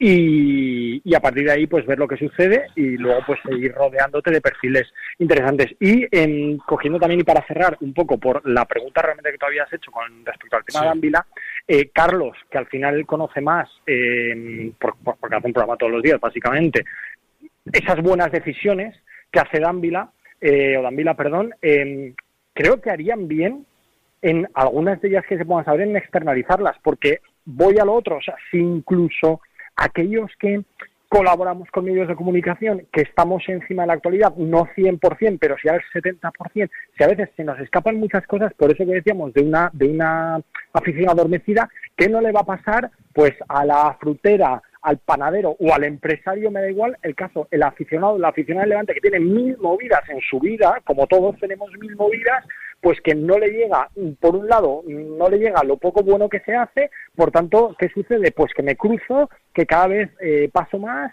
y que eso me hace, como tengo tantos problemas, me hace no ser crítico, sino que me adormezco y es normal porque es un valor intrínseco al ser humano. Entonces, creo que todo forma parte de un proceso y lo que diría es que esas cosas bien que se estén haciendo y que se puedan contar, creo que es interesante que se puedan empezar a comunicar, a externalizar o a buscar maneras para que le puedan llegar al aficionado de la calle, no a nosotros, eh, al aficionado de Orriols, de Benicalap o de Picaña, eh, para tener un poco de conciencia y para reilusionarse con el proyecto del Levante. Para acabar, eh, viendo un poco cómo está el tema, ahora que hablabais de, de la parte comunicativa, eh, echar un entrenador el martes y que la explicación llegue un viernes, eso Pues yo, no lo he visto en mi vida eso. Pero y, y- y Bueno, yo... pues, eh, perdona, po- Javi, po- Javi, Javi, por favor, hazme un favor. Javi, hazme un favor, Dime, dime. repítelo mucho, porque a mí esta mañana me han dicho que el único que se había quejado de eso era yo. ¿En serio? Lo digo porque... Pero, pero, pero, pero, pero si, pero si me da igual, si no es una cuestión de que me queje, o sea, de que nos quejemos ninguno de los medios de comunicación. La pregunta es, por lo digo por lo que está diciendo eh, Ledesma, al aficionado que le llega. Al final, al aficionado lo que le llega es que han echado un entrenador que de momento eh, el club no tiene para más y solo tiene que poner al director deportivo. Yo creo que eso estaría bien que alguien del club saliera y lo explicara y que no estemos eh, eh, tres días siendo portavoces del club, que al final es lo que acabamos siendo, portavoces del club, eh, eh, bueno, y, obviamente con, con- el resto de información que tenemos, pero porque somos los únicos que somos capaces de decirle a la gente un poco lo que está haciendo dentro o lo que se quiere hacer dentro. Pero yo creo que en, en momentos como ahora, eh, eh, tu público quiere respuestas y se las tienes que dar tú. Eh, Javi, y como, y como lo del Día del Español, que esto no es puntual, o sea, el Día del Español te pegan el atraco de tu vida y en, y en el estadio, donde Carlos era el único medio representado allí, eh, al instante, no salen públicamente para, para, para decir lo que quieras decir, pero para defender tu club. O sea, Oye, no, que- Isma, Isma, y además te digo una cosa, que es que aparte de, de que el director deportivo al final va a ser el cable el viernes, porque aunque Sí. sea entrenador y director deportivo, podría hacer hoy la rueda de prensa perfectamente y, y pasaríamos página. Eso para empezar. Pero luego tienes una portavoz, tienes un director general y tienes un presidente. De verdad, de todos esos no hay nadie que pueda dar la van a cara. hablar como previa Pues, entonces- y, va- y van a hablar dentro del paraguas de que es la previa al partido contra la Andorra, cuando no se va a hablar de nada Pues, del partido. Entonces están escondiendo. Claro. Pues ya está. Venga, lo vamos a dejar aquí, que llegamos a, a menos cuarto y además nos está esperando la buena gente de Teika para su espacio semanal. Eh, chicos, que os mando un abrazo muy grande, eh, mejores vendrán, de eso lo tengo claro. Gracias, Llevamos Les. casi cuatro años, Javi. Bueno, bueno, paciencia, son ciclos, son ciclos aunque se hagan largos, ¿eh? Eh, en el Valencia van 10, o sea que ve, ve- ve teniendo paciencia por, por lo que pueda venir. Gracias, Algarra, Ledesma, Yach, os mando un abrazo a los tres. Gracias, un abrazo. chicos. Chao. Soy todo lo que quiero ser. La actualidad del deporte femenino valenciano con Teika, el buen vending. Gané, soy estudiante, soy empresaria. Yo soy esa madre que cuida lo suyo desde que se levanta y yo siento que puedo, siento que debo ganarme todo lo que merezco y yo, mi fuerza del cielo y tengo el coraje Venga, entramos de suba. lleno, un martes más en nuestro espacio Teika, ya lo sabéis, ¿eh? que eh, como cada martes pues nos ayuda un poquito ¿no? a, a mirar eh, hacia el presente y sobre todo también hacia el futuro, ¿no? un poco del, del deporte femenino. Y hoy queremos presentar, bueno, pues una de esas eh, primeras veces, ¿no? Que a veces nos toca mirar y es importante que se vayan dando esas primeras veces de todo tipo de cuestiones, como por ejemplo presentamos el primer triangular femenino de leyendas de España, ¿eh? que en este caso eh, se hizo la presentación ayer lunes y hoy quien nos atiende es quien va a organizar todo esto, que es ni más ni menos por la Asociación de Futbolistas del Valencia Club de Fútbol, liderada como siempre por Fernando Giner. Hola Fernando, buenas. Hola, buenas tardes. Es una de estas eh, primeras veces, ¿eh? una más. Eh, es verdad que, que es una pena que, que tengamos a estas alturas de la vida que todavía hacer primeras veces de cosas como estas, pero oye, cada vez el fútbol femenino va creciendo, cada vez es más normal que haya leyendas de, también de España femeninas, y cómo no va a haber también triangulares de este tipo como vemos en los chicos, ¿no?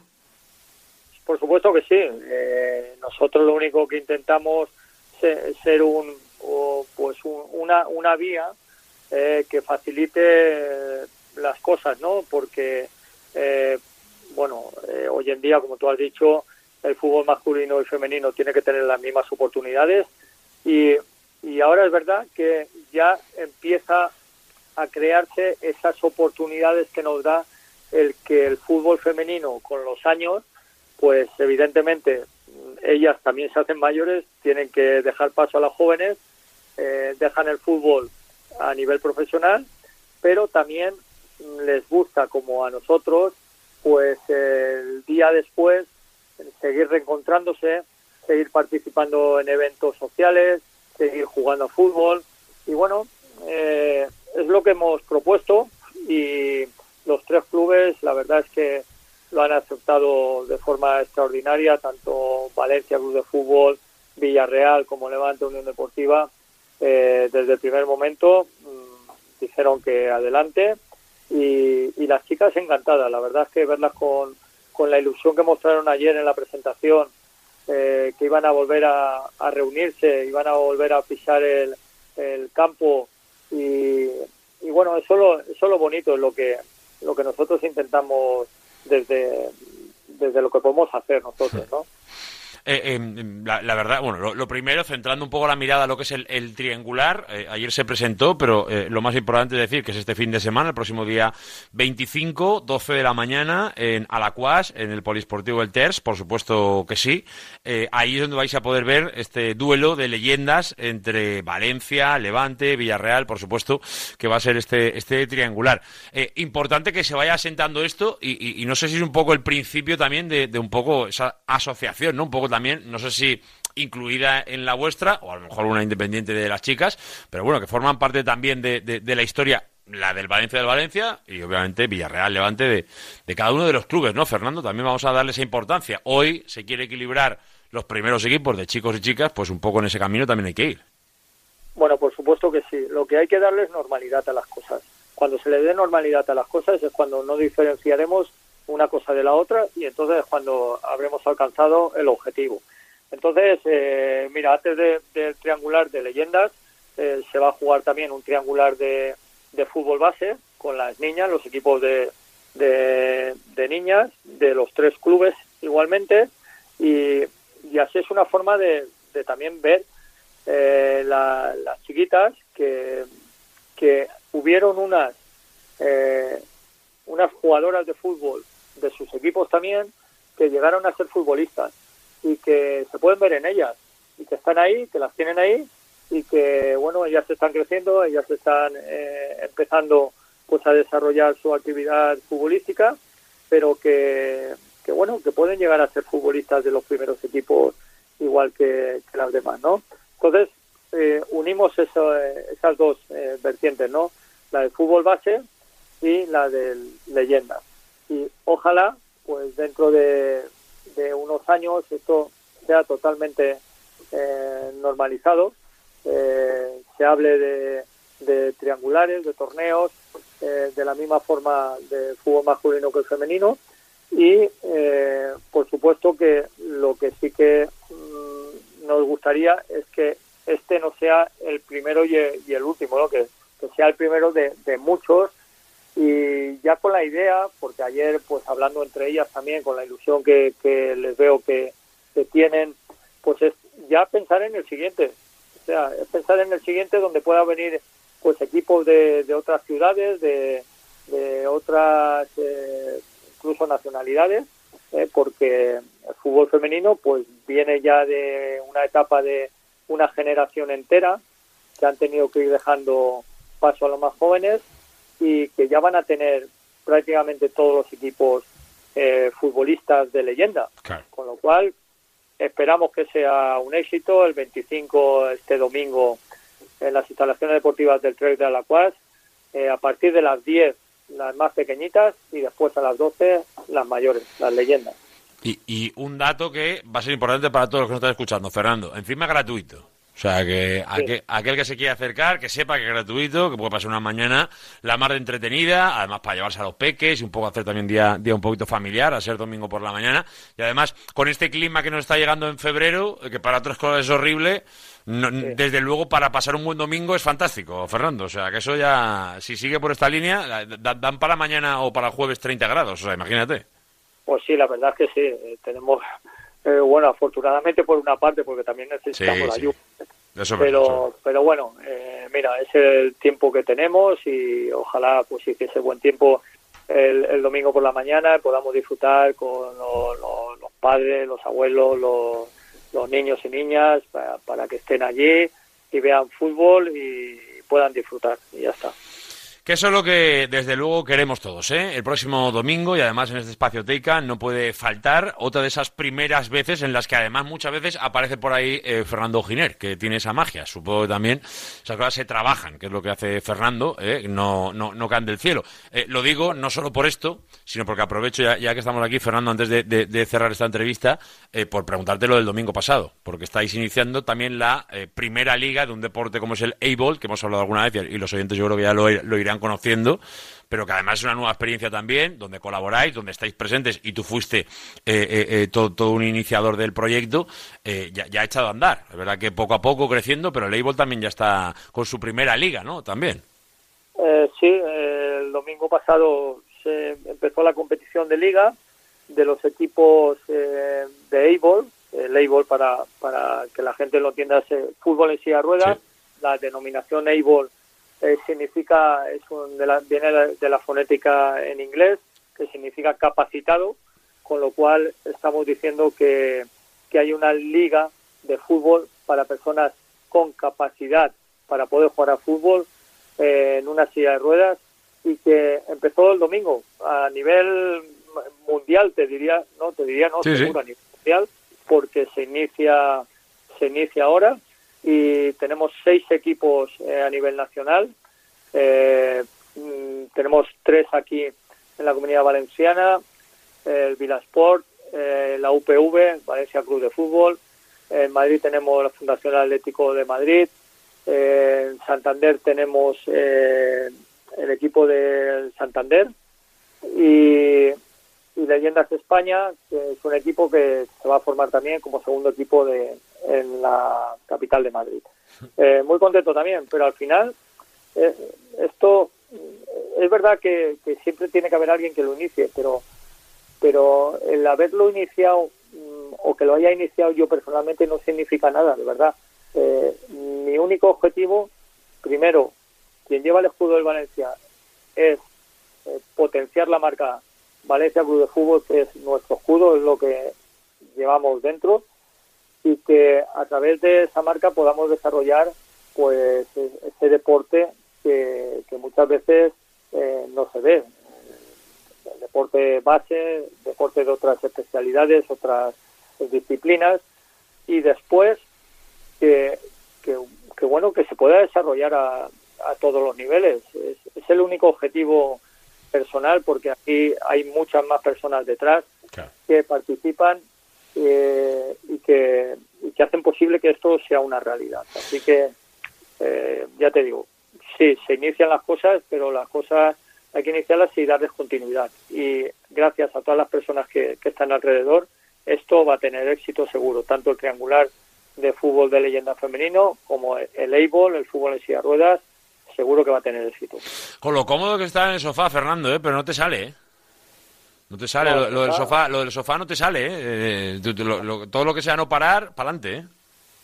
Bueno, ya te digo, mientras tenga salud pueda hacerlo, pueda participar, colaborar y, y dar ideas, pues oye, mm, mira, es mi vida, es mi vida. Yo me siento a gusto así, me siento muy feliz y, y- y soy feliz así. ¿Qué quieres que te diga?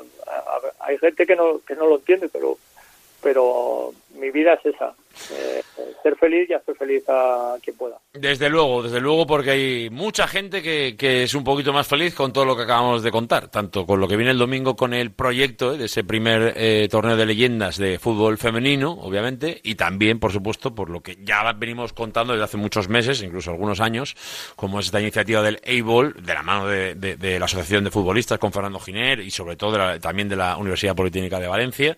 Eh, y la verdad es que eh, son dos detalles muy importantes que marcan seguramente el principio de cosas que van a traer eh, muchas eh, emociones, ilusiones y, además también eh, jornadas de entretenimiento como, como por ejemplo la que planteamos el próximo domingo. Así que todo el mundo, ya lo sabéis, a la CUAS domingo a partir de las 10, la, la competición más joven, también en este caso a partir de las 12 ya hablaremos de las leyendas.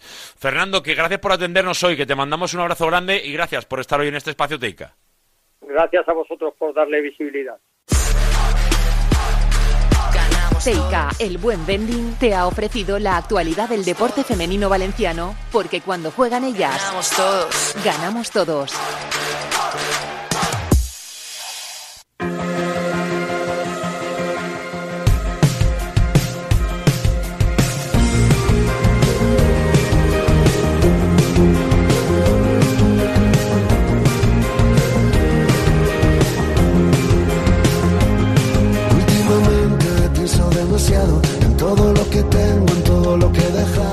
Pues llegamos al final de este programa deportivo valenciano, que ya lo sabéis que durante dos horitas lo que intenta cada día es, por lo menos, que te informes, que te entretengas y sobre todo que conozcas de verdad dónde está, en qué punto informativo está la actualidad del deporte. Por ejemplo, durante el programa ha comunicado ya la Liga de Fútbol Profesional, algo que suele hacer habitualmente, poquito después de cerrar el mercado de fichajes, y es aquello de actualizar el límite salarial de los equipos y los niveles, ¿no? Los que se pueden llegar en cada uno de los eh, equipos. La Liga ha hecho público en este caso concreto el límite de coste de plantilla. En el caso del Valencia asciende ahora mismo a los 85,5 millones de euros. ¿eh? Es un poco el límite donde está el Valencia Club de Fútbol, que ha incrementado hasta en 6 millones las cifras de hace tan solo un año, ¿eh? tan solo una temporada, ha aumentado 6 millones el límite que tiene para usar en el coste de la plantilla. O sea que es siempre importante aquello de ir evolucionando e ir mejorando. A ver, ahora lo importante es que si lo tienes,